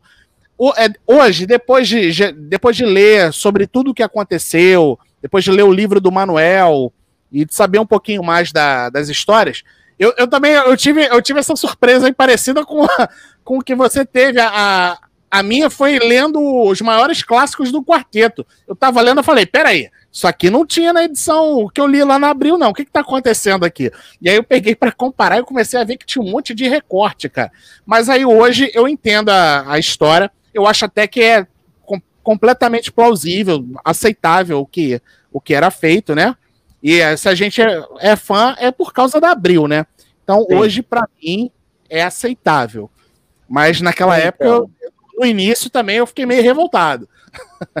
Não, então, cara, é, assim, a, a- Abril assumiu, a Abril foi a quarta editora em 12 anos das grandes editoras. E eu falei pro JP que ele é um dos responsáveis pelo sucesso da Marvel. Ele e o Elcio de Carvalho, eles salvaram a Marvel. Porque Uhum. quando a Abril assumiu a Marvel em 79, alguns diretores lá dentro fizeram uma aposta dizendo que não ia durar seis meses essas revistas. Então, assim, gente de lá de dentro torcia contra. E é isso, ele, ele me contou isso daí, né? Então, Uhum. a- o conhecimento do JP em relação à Marvel, porque ele colecionava as edições é, americanas e tudo mais.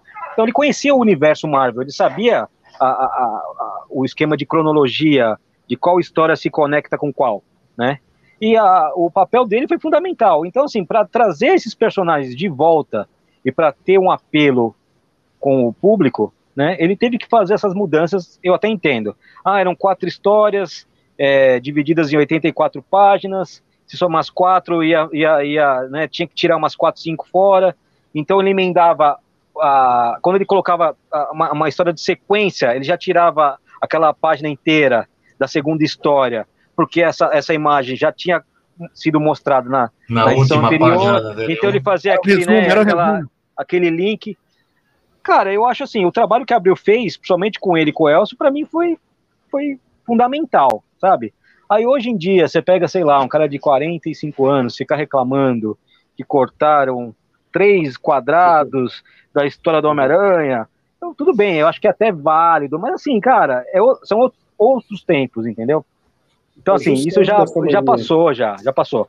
Então, assim, graças ao Elcio e ao cara, JP. O cara que fica reclamando, o cara que fica reclamando. Ó, graças ao Elcio e o JP, a Marvel é o que é com o trabalho que eles fizeram. É lógico que, assim, com o tempo, isso aí deveria ter acabado, né? Que o negócio esticou demais.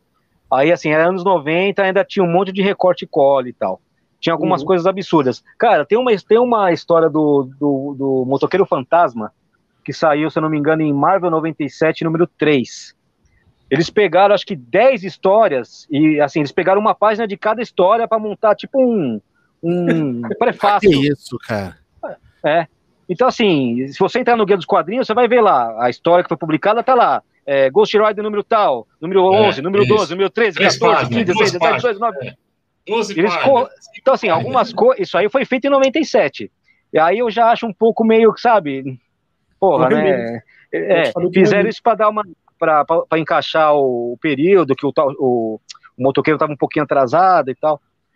Mas tudo bem, assim, é, eu, eu, eu, eu, particularmente não, não me importo com os cortes, não, não acho esse terror todo. É, tanto é que o JP fala, é, a gente fazia e era bem feito. Ninguém percebia. Uhum. Ninguém percebia mesmo. Só com os originais na mão.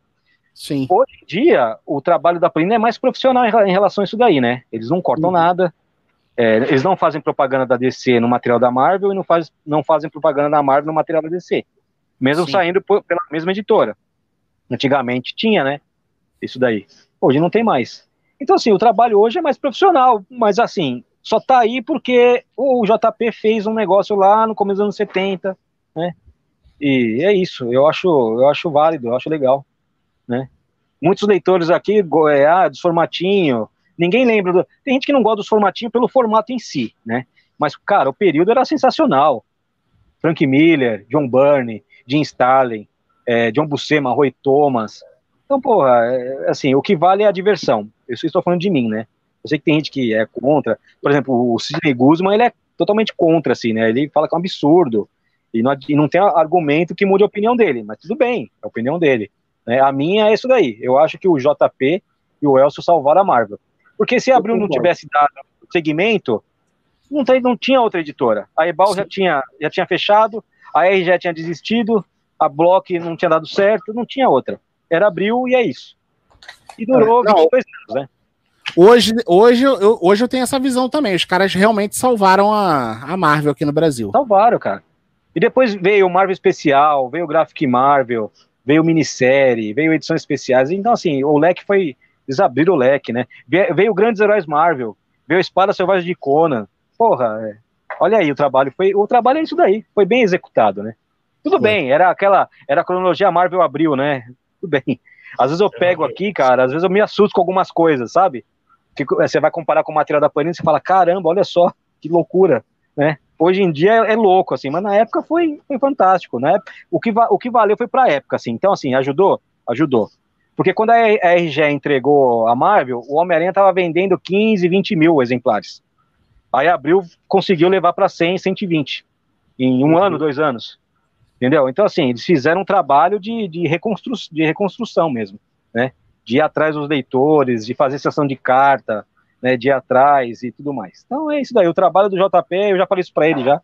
Eu tiro o chapéu, sou fã dele e ele salvou a Marvel. Ele fala que não. Você pode falar. JP, o, uma verdadeira o lenda. O Alexandre Morgado disse que você salvou a Marvel. Pergunta isso pra ele. É verdade? Ele vai ficar meio, não, não salvei e tal, mas ele salvou. Iremos perguntar, iremos perguntar. Ô, Gilson, antes ah, da gente continuar ah, com o nosso papo aqui, me responda uma coisa. Vai ter sorteio hoje do livro? Vai ter sorteio. Olha só.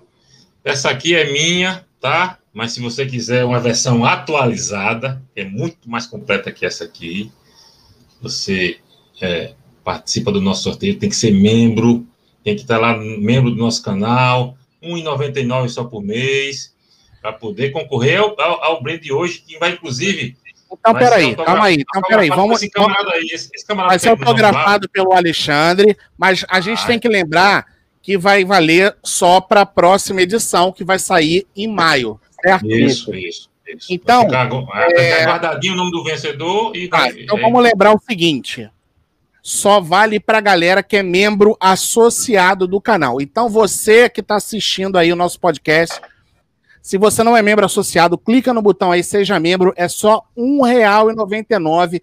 Todo mês tem sorteio aqui de algum material. Então, deixa de ser muquirana e clica aí no botão, é só R$ 1,99. E aí, você vai ter que ir lá no vídeo do Comic Semor, que é o vídeo o Snyderverse tem futuro? São dois vídeos antes do nosso podcast de hoje. Então você vai lá, entra lá na. Vai lá agora. Entra na abinha vídeos. Aí vai lá, o Snyderverse tem futuro? Deixa um comentário lá. Deixa, um deixa um comentário lá. Deixa um comentário, deixa um like no vídeo. E eu vou fazer o sorteio pelos comentários dos membros associados que tiverem deixado o comentário lá. Então vai lá. Isso o, o, nome do vídeo é O Snyderverse tem futuro? Então entra lá agora, abre outra aba aí, entra lá, deixa um like no vídeo, deixa um comentário que no, no final dessa live a gente vai fazer um sorteio. Só vai valer para quem estiver na live até o final, certo? Certo, certo, certíssimo. Então vai, Justão, faça a sua próxima pergunta aí para o Alexandre. Tá, então, ó, só para lembrar aqui, ó, você vai concorrer a uma versão atualizada desse livraço aqui, tá? E aí, vou, falando de, de, desse material excelente aqui do Alexandre, ele conta num determinado trecho aqui que os X-Men tiveram uma edição feita no Brasil. Que coisa maluca. Conta um pouquinho desse, desse, desse, desse período aí, dessa história pra gente, Alexandre. Lembrando, pessoal, que maiores detalhes você tem que. Ó, vai lá no Catarse, certo? Se você não for o, o, o ganhador de hoje, não tem problema nenhum, você não vai perder. Você vai lá no Catarse, ó, e financia, que você vai receber esse material aqui sensacional. Agora, a Alexandre vai contar esse detalhe que está aqui nesse livro. Conta aí, Alexandre. Esse X-Men Made in Brasil. Então, a, a editora JEP, né, aqui de São Paulo, que trouxe os X-Men para o Brasil 68. E eram era os X-Men do, do Kirby, né? E como eles, e como, como eles é, tinham uma, uma sobra de página, eles publicavam acho que duas ou três, três histórias por edição. E, e na montagem da revista ficavam duas, três páginas sobrando. Então, assim, para completar essas histórias, é, eles inventaram essas mini historinhas da, da Marvel, dos X-Men, e colocaram ali. E acabou. Ó, escreve aí, desenha aí.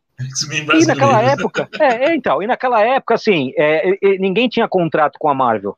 A Marvel tinha, tinha um contrato com um distribuidor que pegava as revistas lá e distribuía aqui. Então eles não sabiam quem publicava o que aqui. Não sabiam. A, a, primeira editora que teve um contrato assinado foi a Block em 75. Porque aí eles foram lá no escritório, né, meio que passaram a perna no Eisen, na Ebal e pegaram tudo e fizeram um contrato. Antes disso, era cada um publicava o que queria. Então, para completar a revista, eles criaram a história e publicaram. Foram 10 minis histórias dos X-Men, escrita pelo Gedeone Malagola, e o desenhista era o Walter, eu vou esquecer o nome dele, eu sempre esqueço. Não vou lembrar o segundo nome, era Walter alguma coisa. E foi publicado, acabou. Tempos depois, o Roberto Guedes, que é, é, que é colecionador aqui, ele escreve os livros, tal, ele é um estudioso e tal. Ele escreveu uma, essa matéria para o fanzine do Roy Thomas. Sim. Publicando Inclusive, o Roberto Queiroz vai vir aqui, vai vir aqui, ah, já estou em contato é, com ele, ele vai vir com essa corrente aqui no futuro. É isso daí, faz bem. E aí, pode perguntar isso para ele. Aí, ele fez uma matéria que saiu lá fora dizendo que aqui no Brasil foram publicados 10 minis histórias para completar o caderno da revista. É isso. Fizeram, publicaram e acabou. Então, assim, aí, ainda tem gente que reclama dos cortes da Abril, entendeu? Então, são essas coisas. Para mim, isso é, mais, é pior do que o corte, por exemplo, para mim. Mas eu acho legal pela, pela história, assim, pela, pela, pela loucura que era o mercado, né? Ó, publica uma história, inventa uma história pirata e coloca junto no caderno. Naquela época ninguém sabia de nada, né? Achavam que era. Né? E é isso daí. Foram 10 mini histórias, né? Coisas, é muito louco, para completar o caderno. Coisas do Brasil, hein? É.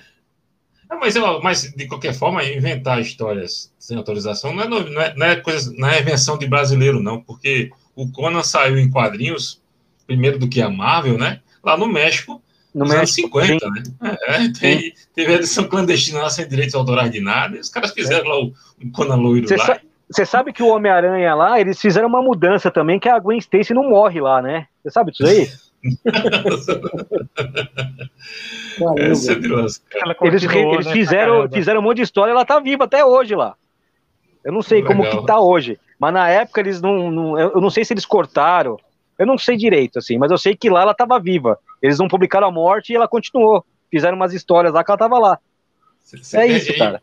A gente vai trazer o, o, o Garcia Júnior, que é dublador famosíssimo, o dublador da, da era clássica também, né? E tem um detalhe, tem um filme que é muito interessante que acontece justamente isso, uma adaptação nacional que muda completamente o sentido do filme. E é um filme que você, todo mundo sabe, todo mundo já assistiu, eu já assisti umas 300 vezes, que é o Rock o Lutador. Na dublagem clássica original, quando termina a luta, que é anunciado lá, a, a, a, os distribuidores brasileiros não gostaram porque o Rock perdia a luta. Então, o que é que o cara fez na dublagem lá? Ele dá a luta como um empate, velho. Como, é, como, tá certo. Como, Mas aí tá como certo. é que ele bota a, a, luta como empate, meu irmão? Se o filme e a história. Mas peraí, não empatou, não? O Rock perdeu? Não, o Rock perdeu.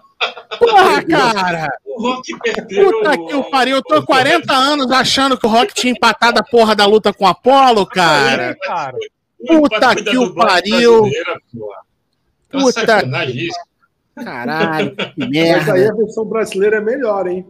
A favor do. Herbert Richards Garcia é tão bom que ele... É, mas porra, cara, me enganaram, cara. Porra, eu tava achando que o Hack tinha empatado, porra, saiu na mão lá, porra, foi bravo. Puta que o pariu, cara. Não, tu acabou com, porra, tu acabou com a, com a minha infância, Gilson. Porra. Não, sensacional, né, cara? Pois é, adaptação. Não, é isso, é isso.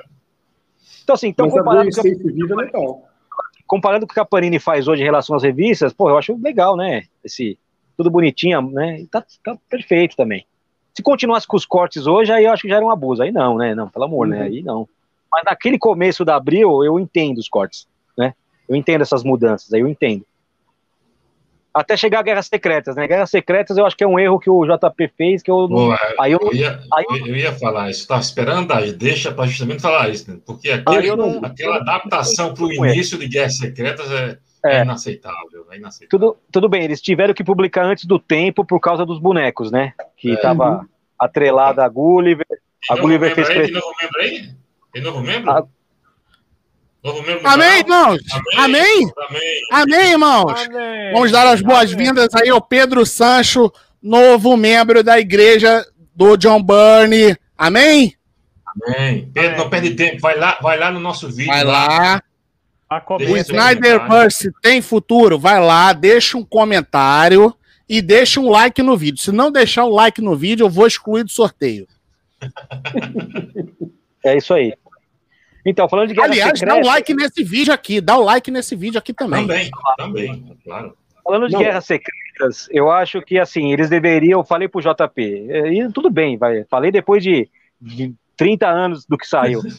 Mas o que eu acho que eles deveriam ter feito? Publicado na íntegra e falado, ó, esses acontecimentos serão revelados nos mensais. Aguardem. E acabou. Publica o Homem-Aranha até chegar o uniforme negro e acabou. Então, assim, esses cortes aí, aí eu acho que já foi demais, assim, né? Aí eu acho que já não. Né? Porque, mas, assim, tem um capítulo inteiro sobre Guerras Secretas no meu livro, que é um. Assim, causou um problema grande aqui para Abril, porque os dois anos seguintes, né, a Abril estava alcançando Guerras Secretas, aí eles tiveram que falar que essa primeira versão era uma versão que tinha passado numa realidade alternativa. alternativa. Aí eles fizeram um resuminho em Capitão América 118. Falando, ó, esse aqui é o resumo que vale. Aí tava a uhum. Vampira, aí tava a Capitã Marvel. Capitã Marvel.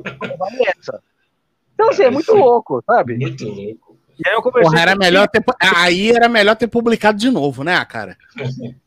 Ah, era melhor então, depois, Só depois na Teia do Aranha.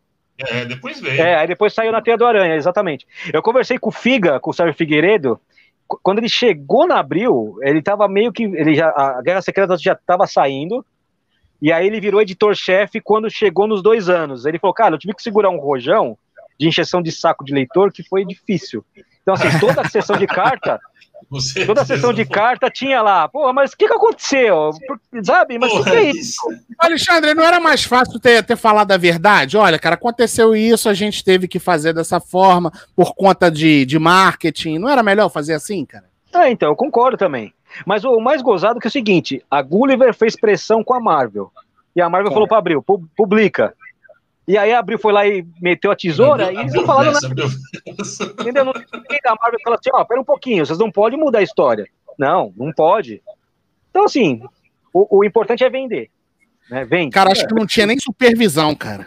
Não, vende cara. boneco, vende boneco. Então, hoje já tem, né? Hoje o negócio é mais naquela época, eu acho que os caras, ah, tá sendo publicado, beleza. Nem vi o conteúdo, cara. Ô, Alexandre, mas você não acha que era mais legal aquele é, escudo do bonequinho que ele tinha a identidade secreta e o boneco e o, e o herói? Lembra? Não, é, é. E que essa porcaria de guerras secretas? Esse gibi é um lixo, cara. Essa história é, não é legal. Não é, não é dos meus preferidos, ô, cara. Ô, ô, ô Rods, por favor, tira, Com tira certeza. esse rapaz, tira esse rapaz aqui. Que eu? Canto. É, tira esse rapaz aí. Tá? Guerra Secreta Ó, tiozinho. Pronto, oh, tchau. vai de embora. Secretas, vai, vai pra lá. Ó. eu, não acho, eu, não, eu não acho um lixo, mas não é das minhas preferidas também. Às vezes eu vejo uma lista assim, os maiores clássicos. Mike Zack, tem a arte Mike Zack. A única coisa tá que estava isso e o uniforme negro do Homem-Aranha. Tem Mike Zack que tá é aprovado. É. Mas olha, a gente tem o canal do John Byrne. É, mas não é o melhor do Mike Zack. A gente tem que tacar o Porque o Jim Shooter ficava enchendo o saco dele para ele refazer. Acho que o Alexandre caiu de novo. Voltamos hein? ou não? Voltamos. Voltou, voltou. Tem membro novo aí? Tem membro novo não? Não. Ainda não. Não, não, não. Isso é tudo coisa de shooter. É. E a, a conexão do Alexandre deu uma travada aí. Eu acho que caiu. Acho que sim. É. Vai voltar. Mas acho que a gente tem que se posicionar. Enquanto, ó, enquanto isso, mais uma vez, lembrando a galera aí que é membro associado do canal, vai lá no, no nosso vídeo, Snyder Cut tem futuro, deixa um like no vídeo, deixa um comentário para concorrer ao livro do Alexandre. O Denis falou também, que já comentou, já tá lá, já tá só esperando o sorteio. Ele já fez o certo, certo? Ó, e também, quem não é membro associado ainda, vai lá, cara. É só R$1,99, cara. Vai lá. Todo mês tem sorteio. Todo mês tem um negocinho aí. Todo mês tem um negocinho. Eu vou entrar lá no, no membro, hein? Vou, vou, vou me cadastrar também. Opa! Você vai, você vai concorrer, você vai concorrer aos dossiês do, do Manuel de Souza da editora Heróica. E, e, Muito bem, e, eu ainda não, eu, eu, eu em breve, camisetas de, com, de, com arte do John Byrne, tá? Essa camiseta ah, aí tá ruim de sair. Dessa aí, aí, essa, essas, essas camisetas aí estão tão, tão mais complicadas de sair que a gente precisa ter um número mínimo de membros para a gente membros, poder, cara, é, tem que ter, a gente poder fazer. É, para poder fazer. Então, né, Senão não cobre o custo. É. Tem que cobrir os custos. Cara, deixa eu, só, deixa, eu só, deixa eu só falar uma coisa em relação a guerras secretas no Brasil. Você sabe que o uniforme negro no Brasil apareceu antes, né? No Brasil. Isso, Você sabe dessa ou não? Sim, é. Sim, sim. Na Globo, na Globo na, da vez de Transformers, né? Peraí, peraí, deixa eu rapidinho, deixa eu ampliar aqui. Espera que a Globo deu na. Isso aí. Transformers. Exatamente. Caramba, cara lá. Muito bom. Isso aqui saiu, acho que três ou quatro meses antes da edição de Guerras Secretas que ele aparece com o uniforme negro. Exatamente. Exatamente. É. A, a RGE pegou os direitos do Transformers, não sabia que tinha Homem-Aranha, tá lá, publica e acabou. E aí? Eita! ah, foi, na abril era. Tinha acho que uns 4 ou 5 anos de defasagem, né? Ah, é. Ah. Ainda, tem, ainda tem um delay, né? A gente tá aqui um ano, um ano e. Né, um ano e meio, talvez, né? Ah, mas agora é pouca coisa, né, cara? Naquela época o negócio era violento, né, cara? Pô, eu é. fico. Pe... Eu pego não, aí as histórias do John Byrne, era papo de cinco anos, você cara. Tinha, você tinha as revistas mix, né? E você tinha heróis com, com, com defasagens di, diferentes, pô. Então tinha, tinha gente que estava há cinco anos só, tinha, outro, tinha outras histórias do Thor de 15, 20 anos atrás, a sequência completamente diferente. História dos anos 70 rolando ainda no, cara, nos anos 80. Então era quando, uma loucura. Quando quando a Block assumiu a Marvel, eles publicaram um, gibi, um personagem, um gibi para cada personagem, né? E aí eles começaram com os Vingadores, com, com a, a, fase clássica do, do Jack Kirby, certo? E aí logo depois eles começaram a publicar os Defensores. Só que os Defensores já estavam nos anos 70. Os Vingadores era anos 60. Anos 60. E, e logo no começo dos Defensores, lá para a edição original 8, 9, ele tem aquela história que eles se encontram, que é Vingadores versus Defensores. Conhece essa história? Sim, sim, sim. sim. Do Salbucema? Sim, ah, conta aí, conta quando... aí, conta aí, Alexandre. Não, então, essa história não, é uma história que eles encontram, tal, eles brigam, tal. a história não, é simplesinha. Abril, Abril lançou, saiu também em capa dura recentemente também. Essa Isso, isso aí. Saiu muito é. Só que quando a Block trouxe para o Brasil, o que acontece? É, as histórias do. Porque assim, é, era publicado nos, é, na, no original Defensores, aí ia para os Vingadores.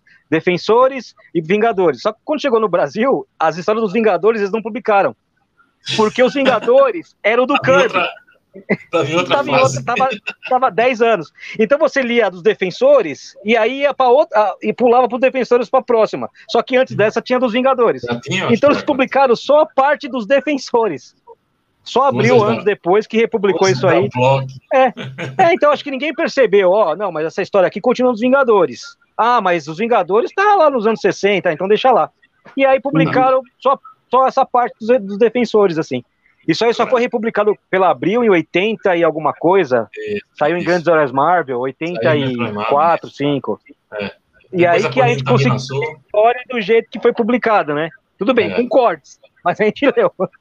É verdade, é verdade. Então, você falou, você falou em bloco aí, você falou em bloco, Alessandro, e nas suas pesquisas aí, você ouviu muitos relatos sobre as coisas da Block, né? E por que, que a Block tinha um colorido tão tão carnavalesco daquele. Era, era desconhecimento é, do, do, original americano, ou era porque os caras vão chamar a atenção e vão fazer o punho de ferro vermelho aqui porque ele é, fica mais bonito? Porra, o que aconteceu com, com a Block? Com é, aquelas porque, cores é, berrantes, cara? Porque eles, eles focaram muito na criançada, né? Então, assim, eles, eles achavam, até é para criança, vai, ah, né? Mas, assim, era muito focado no, na criançada mesmo. Então, assim, porra, quem que não quer comprar um gibi colorido? Então a Ebal era preto e branca, né? Preto e branco. E quando eles foram para a Marvel fazer o contrato, eles falaram: vamos fazer o seguinte: vai ser uma revista para cada personagem. Vai ser colorido, pode deixar cair com a gente aqui. Então, taca ali cor. É, que era para chamar atenção. Né? Só que assim, essas cores não ajudaram muito. Ô, cara, você vai, você vai, você vai ler o gibi do Thor, cara, me dá uma certa vergonha, assim, sabe? Porque o desenho é chapado com fundo, que é, uma, que é um céu cor-de-rosa, sabe? Ah, é muito feio, cara. Eu tenho todos aqui. Eu guardo por, por né, pela, pelo, eu vejo como um documento histórico, sabe? É um documento, assim, uhum. um arquivo. Eu não consigo ler, não, não dá para ler, é ruim. Uhum. E assim, eles focaram muito nesse lance da criançada. Com o tempo, você pode ver que depois, lá para, sei lá, depois da, da um ano, um ano e alguma coisa, é, as cores foram, eles meio que ajeitaram as cores, tentaram mudar um pouco, né? Não deixaram, não deixaram tão, tão é, explícito assim, tão, né, tão, né, tão escancarado. Mas aí, cara, já né, tinha as, os lances das gírias, né, uma pá de herói, o Tocha Humana, ele é um rapaz quente, sabe? é, é, Sonja é a super fêmea. Super é. fêmea. Sonja é a super fêmea, é. é. Cara, tem um gibi do, do Homem de Ferro, que eu não lembro que situação que acontece lá. O Tony Stark tá pensando na vida, ele fala assim: Nossa, será que eu posso transar e ser o Homem de Ferro ao mesmo tempo? Sabe? eu falo disso no livro. Cara, como assim, caralho? Transa, né, tira a madura, transa, depois põe a madura de novo, não tem problema. Será que eu posso transar e ser o Homem de Ferro? Pode, pode. É, tirar sua parte. você vai encontrar essas curiosidades, ó. Aqui, ó. É, tem isso aí. Eu não lembro que edição. O HDR tá falando dessa edição aqui. O, o Alexandre, o HDR tá perguntando. Aliás, mandar um abraço aí pro HDR, que também é um nosso abraço, membro associado, que tá prestigiando aí o podcast do Alexandre. O, o HDR tá perguntando é, se a impressão de 2017 que ele comprou direto com você lá no festival Guia dos Quadrinhos, Sim. se a nova edição do livro apresenta quais acréscimos? Então, a edição de 2017 vai até. É, comecinho daquele ano mesmo, né? Esse aí vai até 2020. O que tem de novidade aí é, é, o fim da Abril, né? Eu falo um pouco do fim da Abril, que impactou a Salvat, que a Salvat uhum. acabou cancelando aquelas coleções por causa de um dos problemas foram a distribuição que era feita pela Abril, e eu meio que conto algumas coisas sobre isso. Eu falo sobre aquela censura que teve na Bienal do Livro, com o Gibi uhum. dos Vingadores, feito pelo prefeito do Rio, o Marcelo Crivella, né? Porque, assim, até onde eu tenho conhecimento, foi a primeira vez que um gibi da Marvel sofreu censura, né? A gente sabe que antigamente tinha os lances de censura, tinha tal, mas era, era mais assim, jornais, né? Aquelas coisas de jornalistas, coisa de jornalista falando mal do governo tal. Agora, assim, censurar um gibi de super-herói, pelo que eu tenho conhecimento, assim, o Gonçalo deve saber com mais, né, com mais certeza. O gibi da Marvel, pelo que eu sei, o primeiro que foi censurado foi esse aí na Bienal de 2019. Eu falei, ah, eu vou ter que colocar isso, cara, porque assim, é uma censura que aconteceu, né? Sim, Por causa do vídeo. Né? Cara, e essa história já tinha sido publicada no Brasil há algum tempo antes pela Panini, em duas edições de especial, Vingadores Especial, não sei. Saiu, acho que oito anos antes. Depois, é, é, é esse da Salvat nem era lançamento, já tinha saído também. Então, assim, aí cria uma confusão necessária Cara, esse é. episódio foi ridículo, cara. Foi ridículo e ajudou e, a, e ajudou a edição a vender mais. É. A edição então, esgotou. Eu, eu agradeço ele por isso. Ainda bem que ele ajudou a vender. Eu, é isso aí, legal. No dia seguinte ele mandou os fiscais lá. É um ridículo. Já foi tarde, já foi tarde. É um ridículo. Deus, é, sabe? É menos, né? Menos. É, Portanto, menos. Daniel HDR, nosso querido HDR, ó, faça igual a mim. Tira o escorpião do bolso vai lá no Catarse, certo? Já deixa seu também o seu exemplar já separado, que vai estar a edição atualizada, porra. Ora, pega também a segunda edição aí, ó, o, o, o volume 2 aí, atualizado da, do livro do Alexandre, pô. Tira esse papel do bolso. É isso aí. Entre no Catarse e apoie. Faça sua pergunta aí para o Alexandre. Bom, Alexandre, é, você tem bastante caos no livro, a gente falou de alguns deles. Tem algum mais inusitado, assim, que você queria destacar aqui pra gente? Alguma coisa muito, assim, diferente que aconteceu nesse, nesse histórico todo de publicação? Cara, tem uma, tem uma, uma coisa, um detalhe legal, que é assim, nessa edição aqui, ó, Almanac Marvel número 9, né? É, a, é o começo dos X-Men pelo David Cockrum, né? Uhum. Em uma Entendi. página, o, o Wolverine é chamado de Miget. Miget, cuidado! Você sabe disso aí ou não? Não, não. Não lembro, não. Eu tinha essa lição, eu tinha essa lição. Ó, se você quiser dar um close aqui, eu vou mostrar, ó. Amplia aí, Rodrigo. Opa, pra cá. Pro outro lado, pro outro lado, pro outro lado. Aí, aí, aí, aí. Miget. É. Nossa senhora.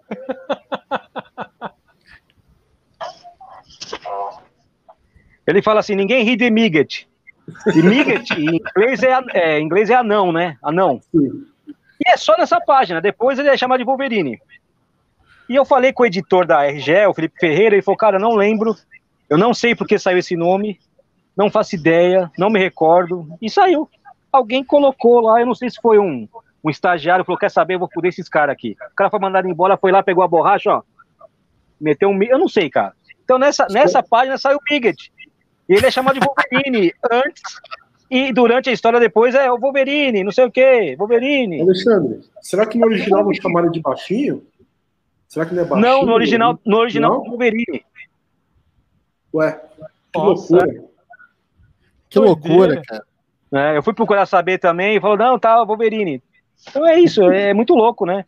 É muito louco. Alexandre, eu estou vendo ali a mulher Hulk do John Byrne ali, Sim.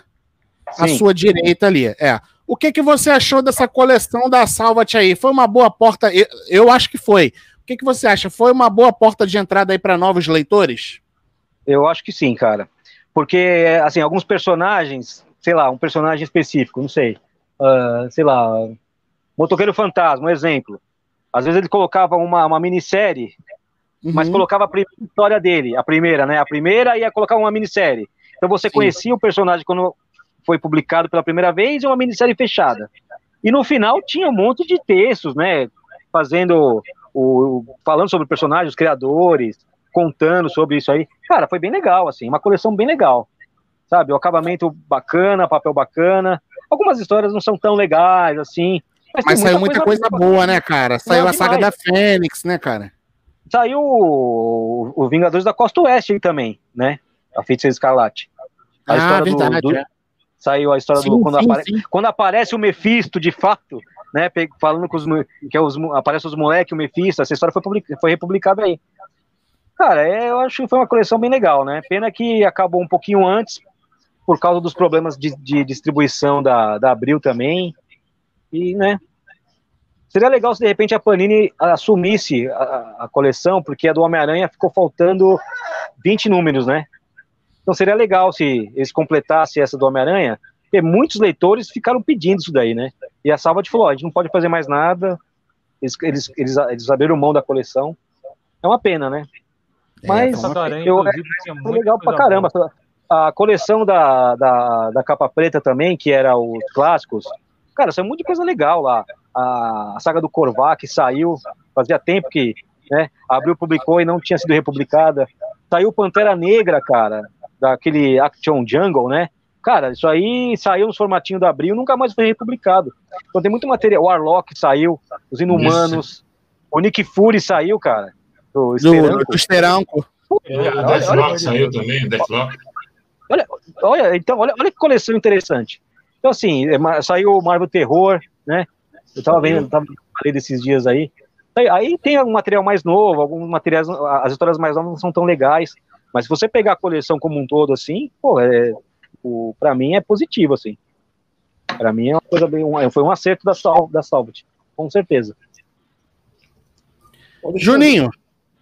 O, é importante você falar do livro também, né? Aqui o, o Van lá que fez a arte para você está falando Sim. da galeria de imagens que foi reformulada e que está mais abrangente. Fala um pouco disso aí que eu não tenho é... meu livro para né? Conta para a é... galera. Na primeira versão, na primeira versão a gente fez uma uma uma seleção de capas em ordem cronológica, né? Uhum. Dessa vez ela vai estar tá, ela vai estar tá com uma montagem mais organizada assim, né? Porque a gente fez muito figurinha uma do lado da outra não ficou tão bonito, a coisa vai estar tá mais espaçada. Eu vou colocar umas outras curiosidades, umas imagens mais, né, para destacar o, alguns momentos da Marvel, não só capa. Então ficou muito quadradinho, a gente não vai fazer dessa forma. Né? Legal. Vai ser mais vai ser mais espaçado, com algumas curiosidades, as cores da Block, é, algumas coisas de documento, assim, que eu vou colocar também, porque na época tinha o registro, que dos anos 70 as editoras tinham que mandar para o departamento da Polícia Federal, falar, ó, eu vou publicar um gibi chamado Conan. E aí tem algumas edições daquelas nanicas que no, atrás tem lá o documento, né? Departamento da Polícia Federal, editora Roval, número tal. É isso aí eu vou colocar. Então essas coisas para quem está lendo o livro quiser, né, ver a imagem de alguma coisa não não só de capas ou de personagens, né? Eu vou colocar esses detalhes. É, essa essa página inventada pela Abril com guerras secretas, eu vou colocar novamente, né?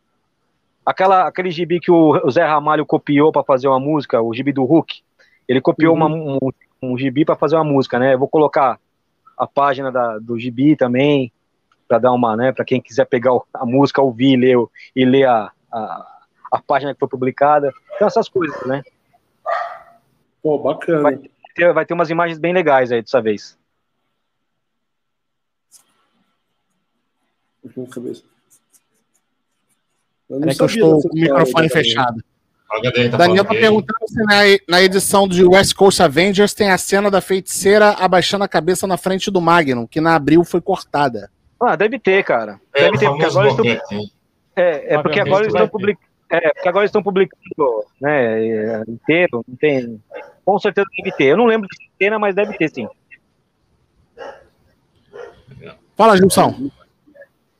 Não, eu queria, eu queria é, aproveitar e que e só reforçar, eu tô, eu tô sendo aqui o garoto propaganda, tá? Reforçar, aí, pessoal. Vai, ó, tudo isso aqui, essa história tudo aqui que o Alexandre está contando aqui pra gente, que são, são legais demais, você vai encontrar na versão atualizada desse livro aqui, sensacional, que é o Marvel Comics, a trajetória da Casa das Ideias no Brasil. E o Alexandre está fazendo agora uma versão atualizada, tá? Então tem muito mais informação. Diferente do Daniel HDR, eu já separei a minha edição aqui nova, certo? Então, Daniel, tira esse campeão do bolso e vai lá no Catarse também. eu, agora você tem uma, a primeira opção é você vai participar do sorteio. Se você ganhar, beleza, ok.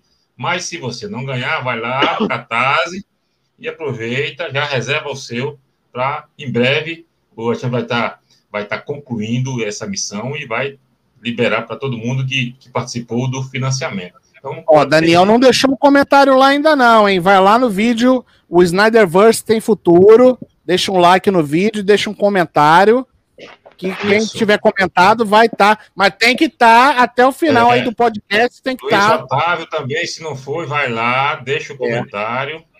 E se você like. não é membro associado ainda, clica aí no botão Seja Membro, é só R$ 1,99, vai lá, se torne membro associado, concorra a vários prêmios aí em todos os nossos podcasts. Quanto, quanto tempo a gente vai dar de prazo aí para a gente fazer esse sorteio, Rodrigão?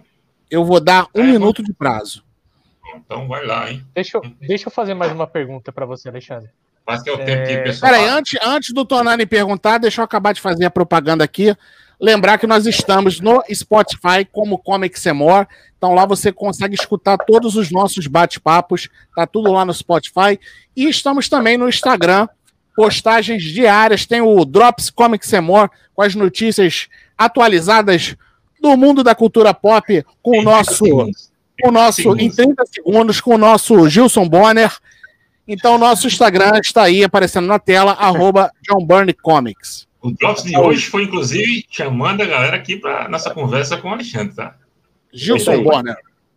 Fala, Tonai. Não, Alexandre, eu queria que é, você contasse para nós aí, no seu hum. Né, no do livro, como é ah. que foi o impacto do, da década de 90 com o pessoal formando a Image?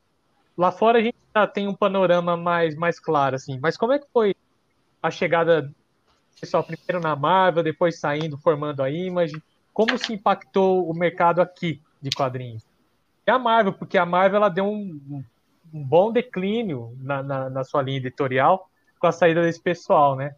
Como é que foi esse processo aqui na época? É, acabou. Isso é um dos motivos que levou a Abril a, a, a findar, a terminar. O que, que você acha disso? Cara, eu lembro quando começou, quando a Abril começou a anunciar os gibis da, da Image, o impacto foi grande, né? Eu, eu falo isso por experiência, assim, porque eu, eu lembro disso, né? Como se fosse ontem, assim. E, porra, naquela época era, era assim, eu, eu, particularmente não sou muito fã do McFarlane, do Jim Lee, eu não, eu gosto, mas eu prefiro, assim, em relação a Marvel, eu prefiro Bernie, Buscema, Jim Starlin, eu prefiro esses caras aí. Todos eles têm seu valor, o McFarlane, o, o Max Silvestre, lógico que tem mas eu não era tão apegado assim a ele, sabe? O Jim Lee, pô, é lógico que o cara sabe desenhar, desenhar bem, é claro que sabe. Mas não, sei, não, não, não me, pra mim não me deu um grande impacto, assim, sabe? Eu gostava, mas preferia os antigos. Então, quando saiu, quando chegou o Spawn e chegou, depois chegou o Wildcats, essas coisas todas, é lógico que quem gostava dos X-Men, somente por causa dos desenhos animados aqui dos X-Men daquela época, né? Quem gostava do, dos desenhos e comprava as revistas e viu o Jim Lee desenhando, porra, vê um Wildcats, um Jim 13 dele, né? E na, naquela época chegou a Wizard da Globo também. Então a Wizard trazia um monte de matéria sobre a, a Image, né? Naquela época, e, pô, a gente não sabia de nada, né? Então, assim, o Spawn, cara, era um novo universo chegando. Com o tempo a gente foi lendo, e assim, para mim não, nunca me animou muito, né? Eu comecei a ler Spawn e, né, Logo depois teve o Alan Moore, o Frank Miller e depois meio que qualquer coisa assim. E aí acabou, né? Acabou até se até que durou 150 números pela Abril, né, o Spawn, né? Durou bastante, né? Acho que foi a, o sucesso comercial maior foi o principal.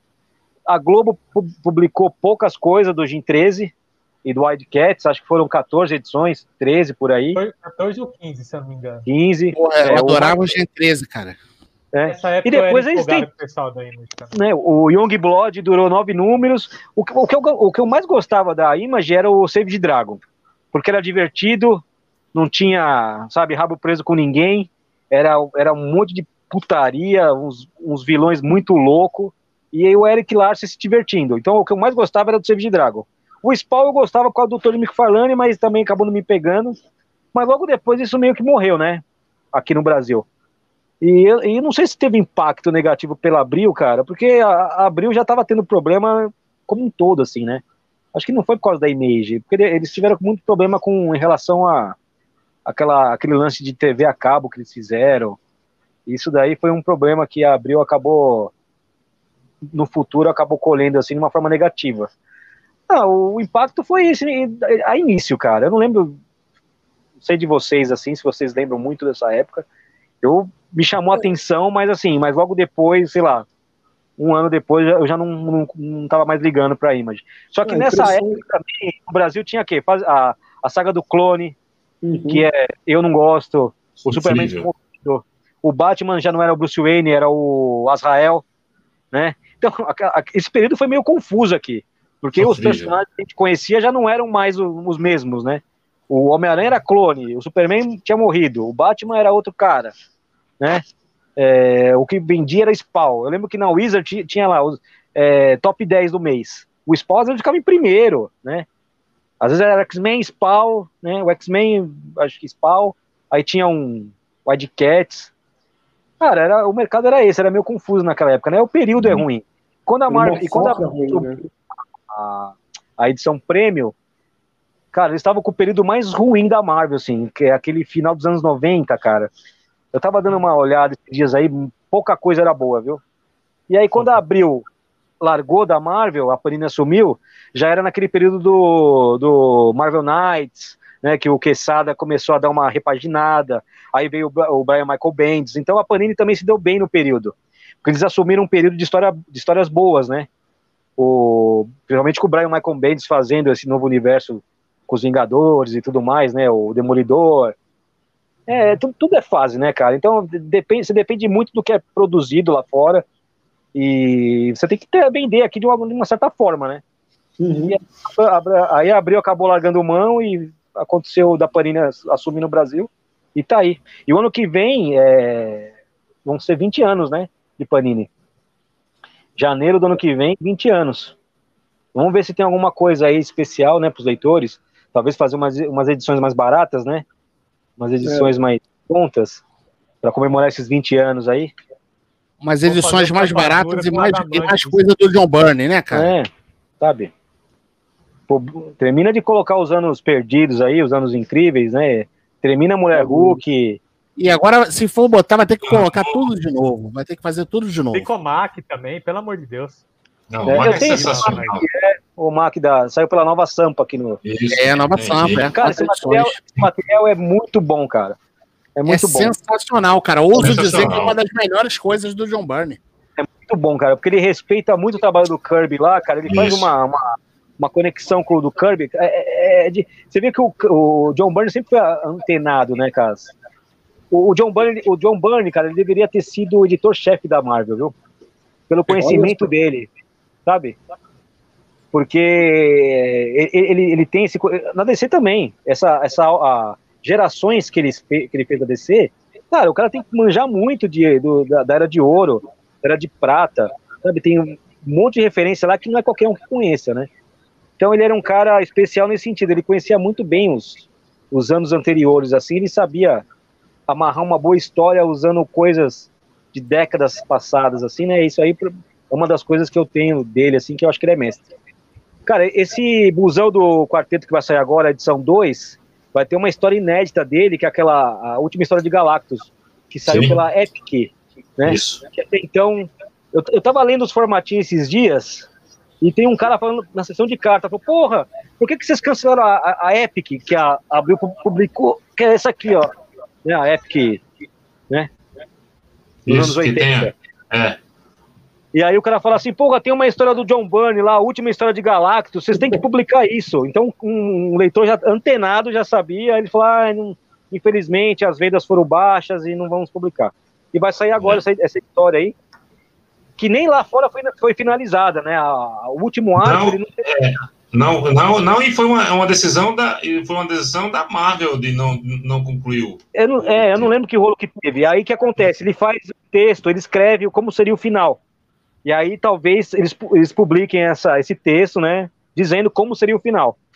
Então, o final a gente vai ler com o texto, sem o, sem o quadrinho, sem o desenho. Mas, porra, eu acho sensacional vir essa história, então, era uma das que eu queria que saísse, porque é uma história bem legal, pô, ele desenhou isso no... A história é legal e a arte tá sensacional, a, a arte tá sensacional. Quarteto até. Uhum. Cara, você sabia que Quarteto Fantástico nunca teve uma capa em Homem-Aranha? Porra, verdade, cara, bem observado. É verdade. Bem observado, Alexandre. Nunca foi publicado. Porra, ficou um tempão né? sendo publicado no, no Homem-Aranha, cara. Porque o Homem-Aranha, o Homem-Aranha se vendia por ele mesmo, então não precisa colocar uhum. burn nenhum para vender. Por incrível que pareça. Só teve capas publicadas em Grandes Heróis Marvel. Acho que foram Sim. umas três ou quatro, talvez. Acho que foram três, né? Do quarteto, né? É, do quarteto, do Burn. porque a, porque a Abril cansou de, de, de, explorar o John Byrne nas edições dela, né? Tem uma edição do Homem-Aranha que é lá, edição histórica com tudo. Edição 67. Edição 67. Essa eu tô Essa aqui, ó. Capa azul. Edição 67. Pode ver aí, ó. Aí eu tenho. É. Sensacional. Faltar na coleção. Agora, cara, eu ficava desesperado, eu ficava desesperado quando eu ia comprar uma revista do Homem-Aranha, que eu ia só por causa do quarteto do John Byrne, e quando eu ia lá não tinha, cara. É, Porra! Puta eu, que eu pariu, cara, eu tava revoltado. Eu o Aranha, mas eu adorava o quarteto também, mas como eu gostava mais do Aranha na época... Ah, eu gostava do Aranha, mas eu queria era o John Byrne, né, cara? O Alexandre, eu ia pra, eu ia pra Sebo pra ficar procurando é, qual, qual revista que tinha coisa do John Byrne. Tinha do John Byrne, separava, não queria nem saber da continuidade. Não, eu, eu era assim também. Eu era assim também. Antes de, né, antes de ter internet, essas coisas, eu ficava procurando se tivesse alguma coisa dele, eu separava e. É, eu sempre fui fã também. Cara, Tropa Alpha, cara. Quando saiu Tropa Alpha, Grandes Heróis Marvel 15. Puta, cara. Morte do Guardião. Mano, como. Cara, eu tava relendo esses dias aí, cara. A, a contagem regressiva, né? Dele desmontando a armadura. Ele fala, eu preciso estar né, tá aquecida. Cara, quem, quem fazia aquilo, né? Aí a mulher dele abre a porta, ele se distrai, ele explode. O cara morre. Aquilo é sensacional, né, cara? Sensacional. É demais, Morreu cara. Toda é, mulher. E, e, a sequência que ele faz na edição seguinte, que é do, do enterro, do enterro do, do, do, dele, que é, uma, que é uma sequência de páginas sem diálogo nenhum. Tem, é. Que é simplesmente. Ativa, que é, cara é, que é simplesmente é uma, uma, sequência, ele saindo, do, ele saindo do túmulo e tudo mais. É, e... Que era um sonho dela, né? Da, da o mulher sonho dele, dela né? é sensacional, cara. A narrativa sem diálogos, que é, porra, é, é demais aquilo é. ali. É, então. É muito e nessa época, nessa época aí, abriu, publicou muita coisa dele, né? Então, assim, saía o, o Team Up, saía de vez em quando o Homem-Aranha, né? Saía alguma uhum. coisa assim. Aí tinha os X-Men, o Quarteto, Tropa Alpha. Aí deve, tinha o Capitão América também, naquelas histórias com o Roger Stern, que são uma das mais legais, né? Feitas também até hoje. Capitão América presidente, aquela coisa toda sim, lá. Sim, sim. Cara, era demais. Onde, onde você ia, tinha, tinha o John Byrne, né? Então, assim, ele, ele é um dos responsáveis pelo sucesso no Brasil também, viu, cara? Porque a Bill soube, soube aproveitar o período, assim, das histórias e sabia que o material era bom e eles enfiavam onde podia enfiar, né? É com, com, lógico, né? Alexandre, você leu o material autoral dele também? Eu li os Next Men, que eu te falei. Hum? Eu conheço, acho que só esse daí, viu, cara? Mas nenhum, assim. Eu tenho algumas coisas que saiu naquela Spectro, né? No Brasil. Algumas coisas de. Era daquele Domesday, né? Ah, Era sim. Isso? Né? Isso. Eu tenho aqui uma edição em preto e branco que saiu. Mas fora isso, só Marvel e DC. É, é, mas não li mais nada fora dele. Assim. Deixa, deixa, eu dizer um negócio para você. Vai sair em breve aí pela Script Editora uma edição sensacional que o Como que você mora assina embaixo, que se chama The Highways. Você vai gostar. Ficção Sim, tô, tô, sabendo, tô sabendo. É John Byrne, tá? É, tô sabendo. É, Tradução do Mário Luiz Barroso. Mário Luiz Grande Barroso. Mário... E no é seguinte, é, e me parece que vai ter algo de, de, de Daniel HDR. Não, não tô um zum, zum, zum aí, mas depois ver se ele confirma aqui pra gente, se ele estiver nos ouvindo. Mas pode ser Galera, então. Vamos fazer, o, vamos fazer o sorteio então? Vamos, vamos. Vamos lá? Vamos. Então vamos lá. Repetindo, Quem colocou aí, lá o. Como é, que foi, como é que foi aí o processo para participar do sorteio, Rodrigo? Foi o seguinte: a pessoa tinha que colocar o comentário lá no nosso vídeo, o Snyderverse tem futuro. certo? Deixar um like é. e deixar um comentário. Então vamos lá, deixa eu compartilhar aqui a nossa tela. Um livro autografado pelo nosso Alexandre Morgado, tá? Quando finalizar lá o processo do cartaz, você vai ser o escolhido. Uhum. Você vai ser, você vai, vai ser presenteado, aliás. Sorteado, entre em contato com a gente, pode falar comigo, eu... que eu já mando os dados para o Alexandre. Eu preciso de 180 pessoas para concluir o projeto lá. Depois de hoje, aí, ó, temos sete participantes, hein? Tá. Sete participantes. Então, deixa eu colocar aqui o suplente. Podemos? Podemos? Pode. Manda bala. Manda bala. Então vamos lá, hein?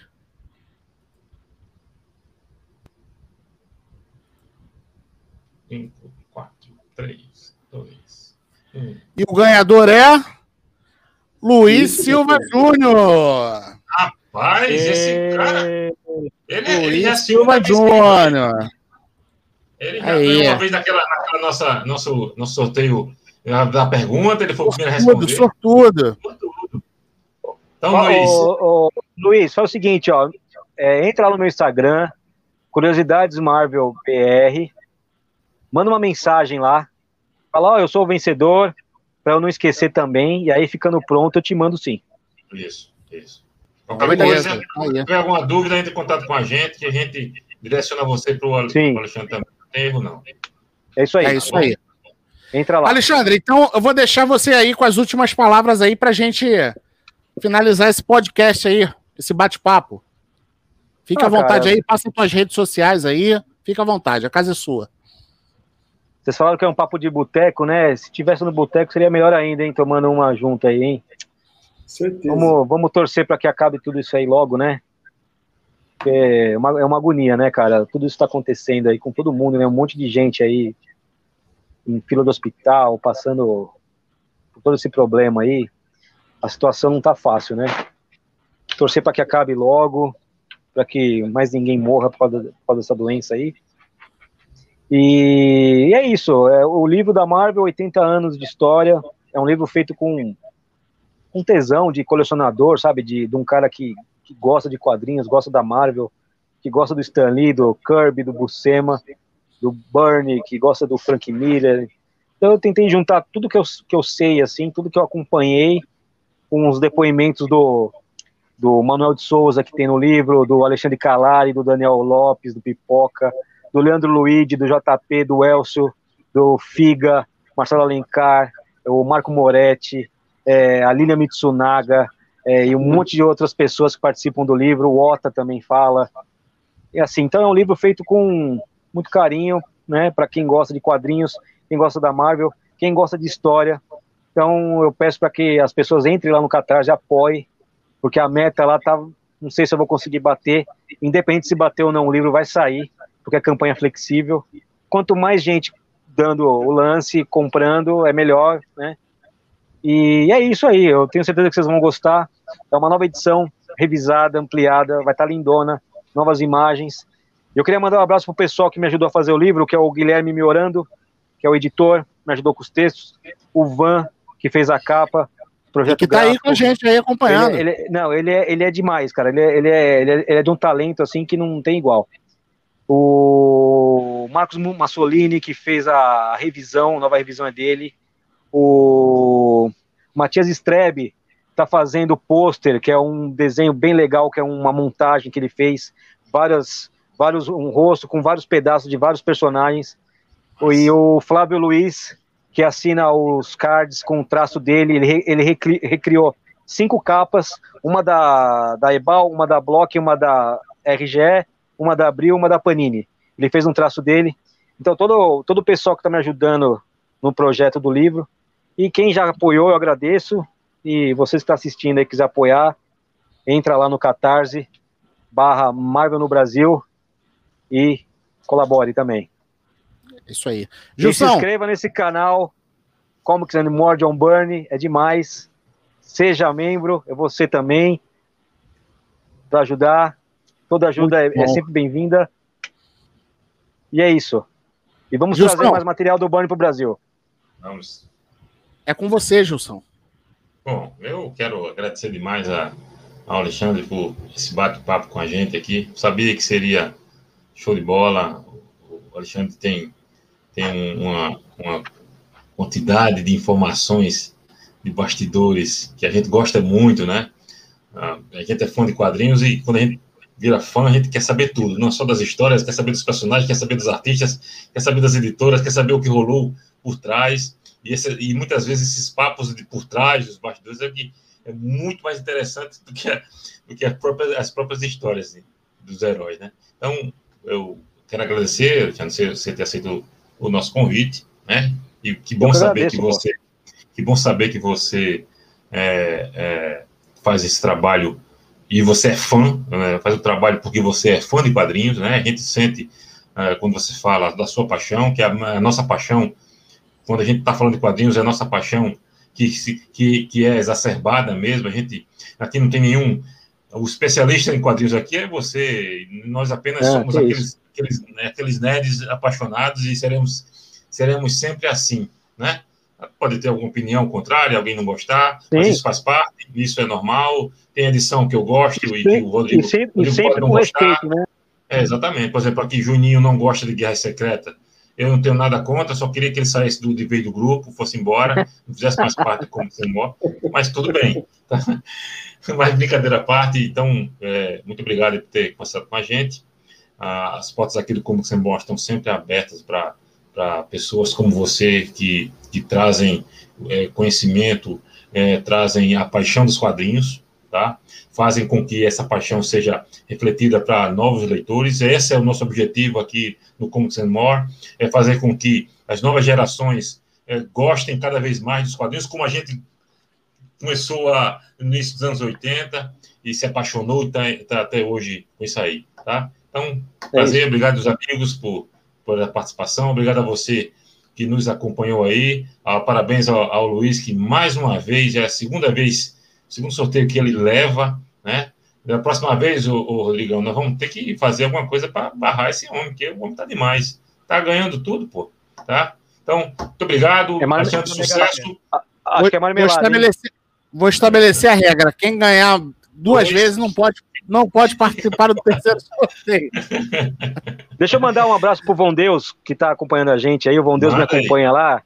Ele sempre entra com várias informações também. E às vezes eu posto alguma coisa, ele já vem com uma informação além do que eu coloquei. Porra, é demais. É um cara que também conhece muito aí. Obrigado por ter assistido. É, e o que ele escreveu aí, ele aí falou que o, que o Alexandre é um cara muito simpático, acessível. Concordo é. plenamente com você, Von Deus. É isso mesmo. O Alexandre é um cara muito tranquilo, muito solícito, nos atendeu perfeitamente. Então, eu estou muito feliz. Muito obrigado. Sucesso, Alexandre. Sucesso para você no, nesse, nessa, nessa retomada aí do livro, nessa atualização do livro.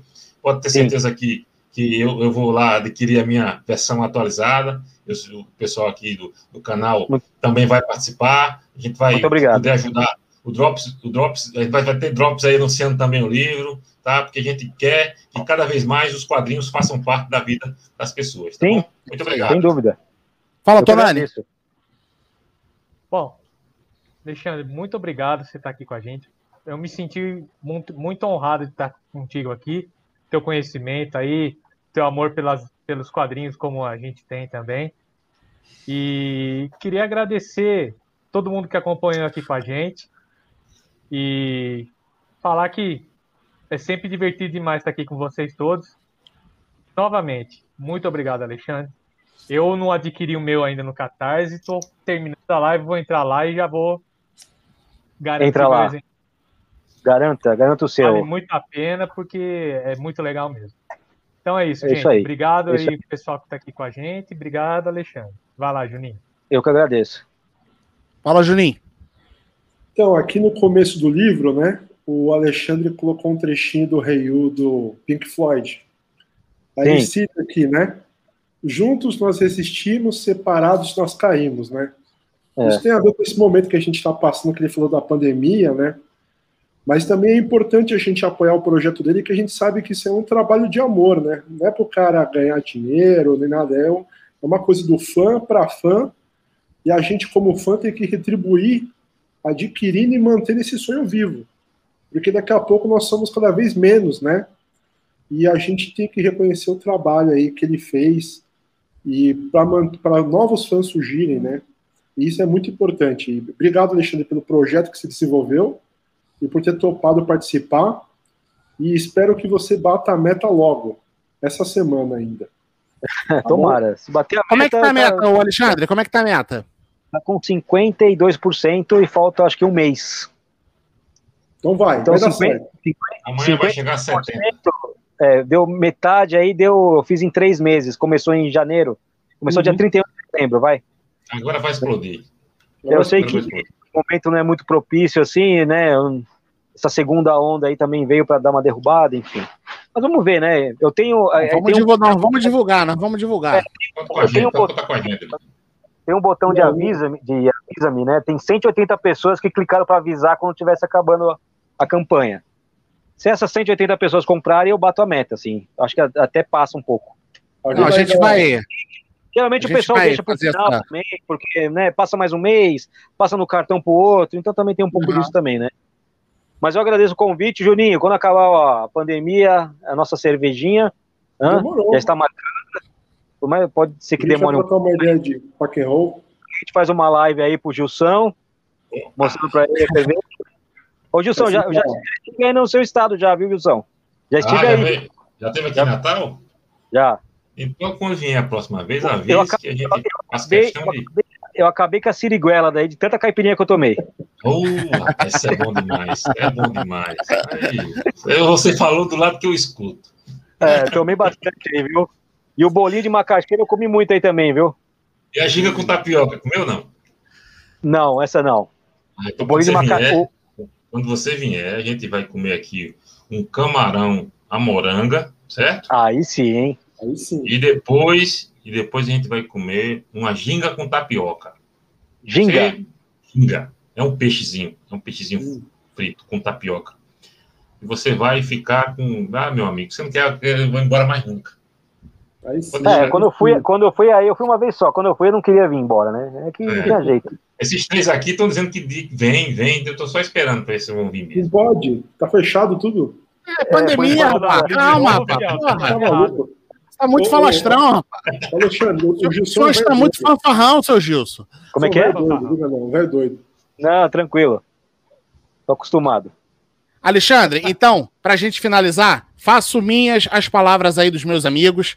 Muito obrigado aí pelo bate-papo, muito obrigado por ter participado com a gente tá? Valeu mesmo e vamos ajudar aí a, a divulgar aí, vamos bater essa meta aí.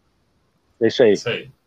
Galera, obrigado. então, muito obrigado abraço, a todos aí que, que acompanharam a gente. Lembrando que nós estamos no Spotify. Esse bate-papo aqui em breve vai estar no Spotify também. O nosso, o nosso Instagram é arroba John Burn. Gostou do, do sotaque, Gilson? Gostou? Ele, não, nosso ele tá Instagram. Ele, ele, agora, ele agora tá Tá fazendo aula de inglês. O nosso Instagram é arroba John Burney Comics, certo?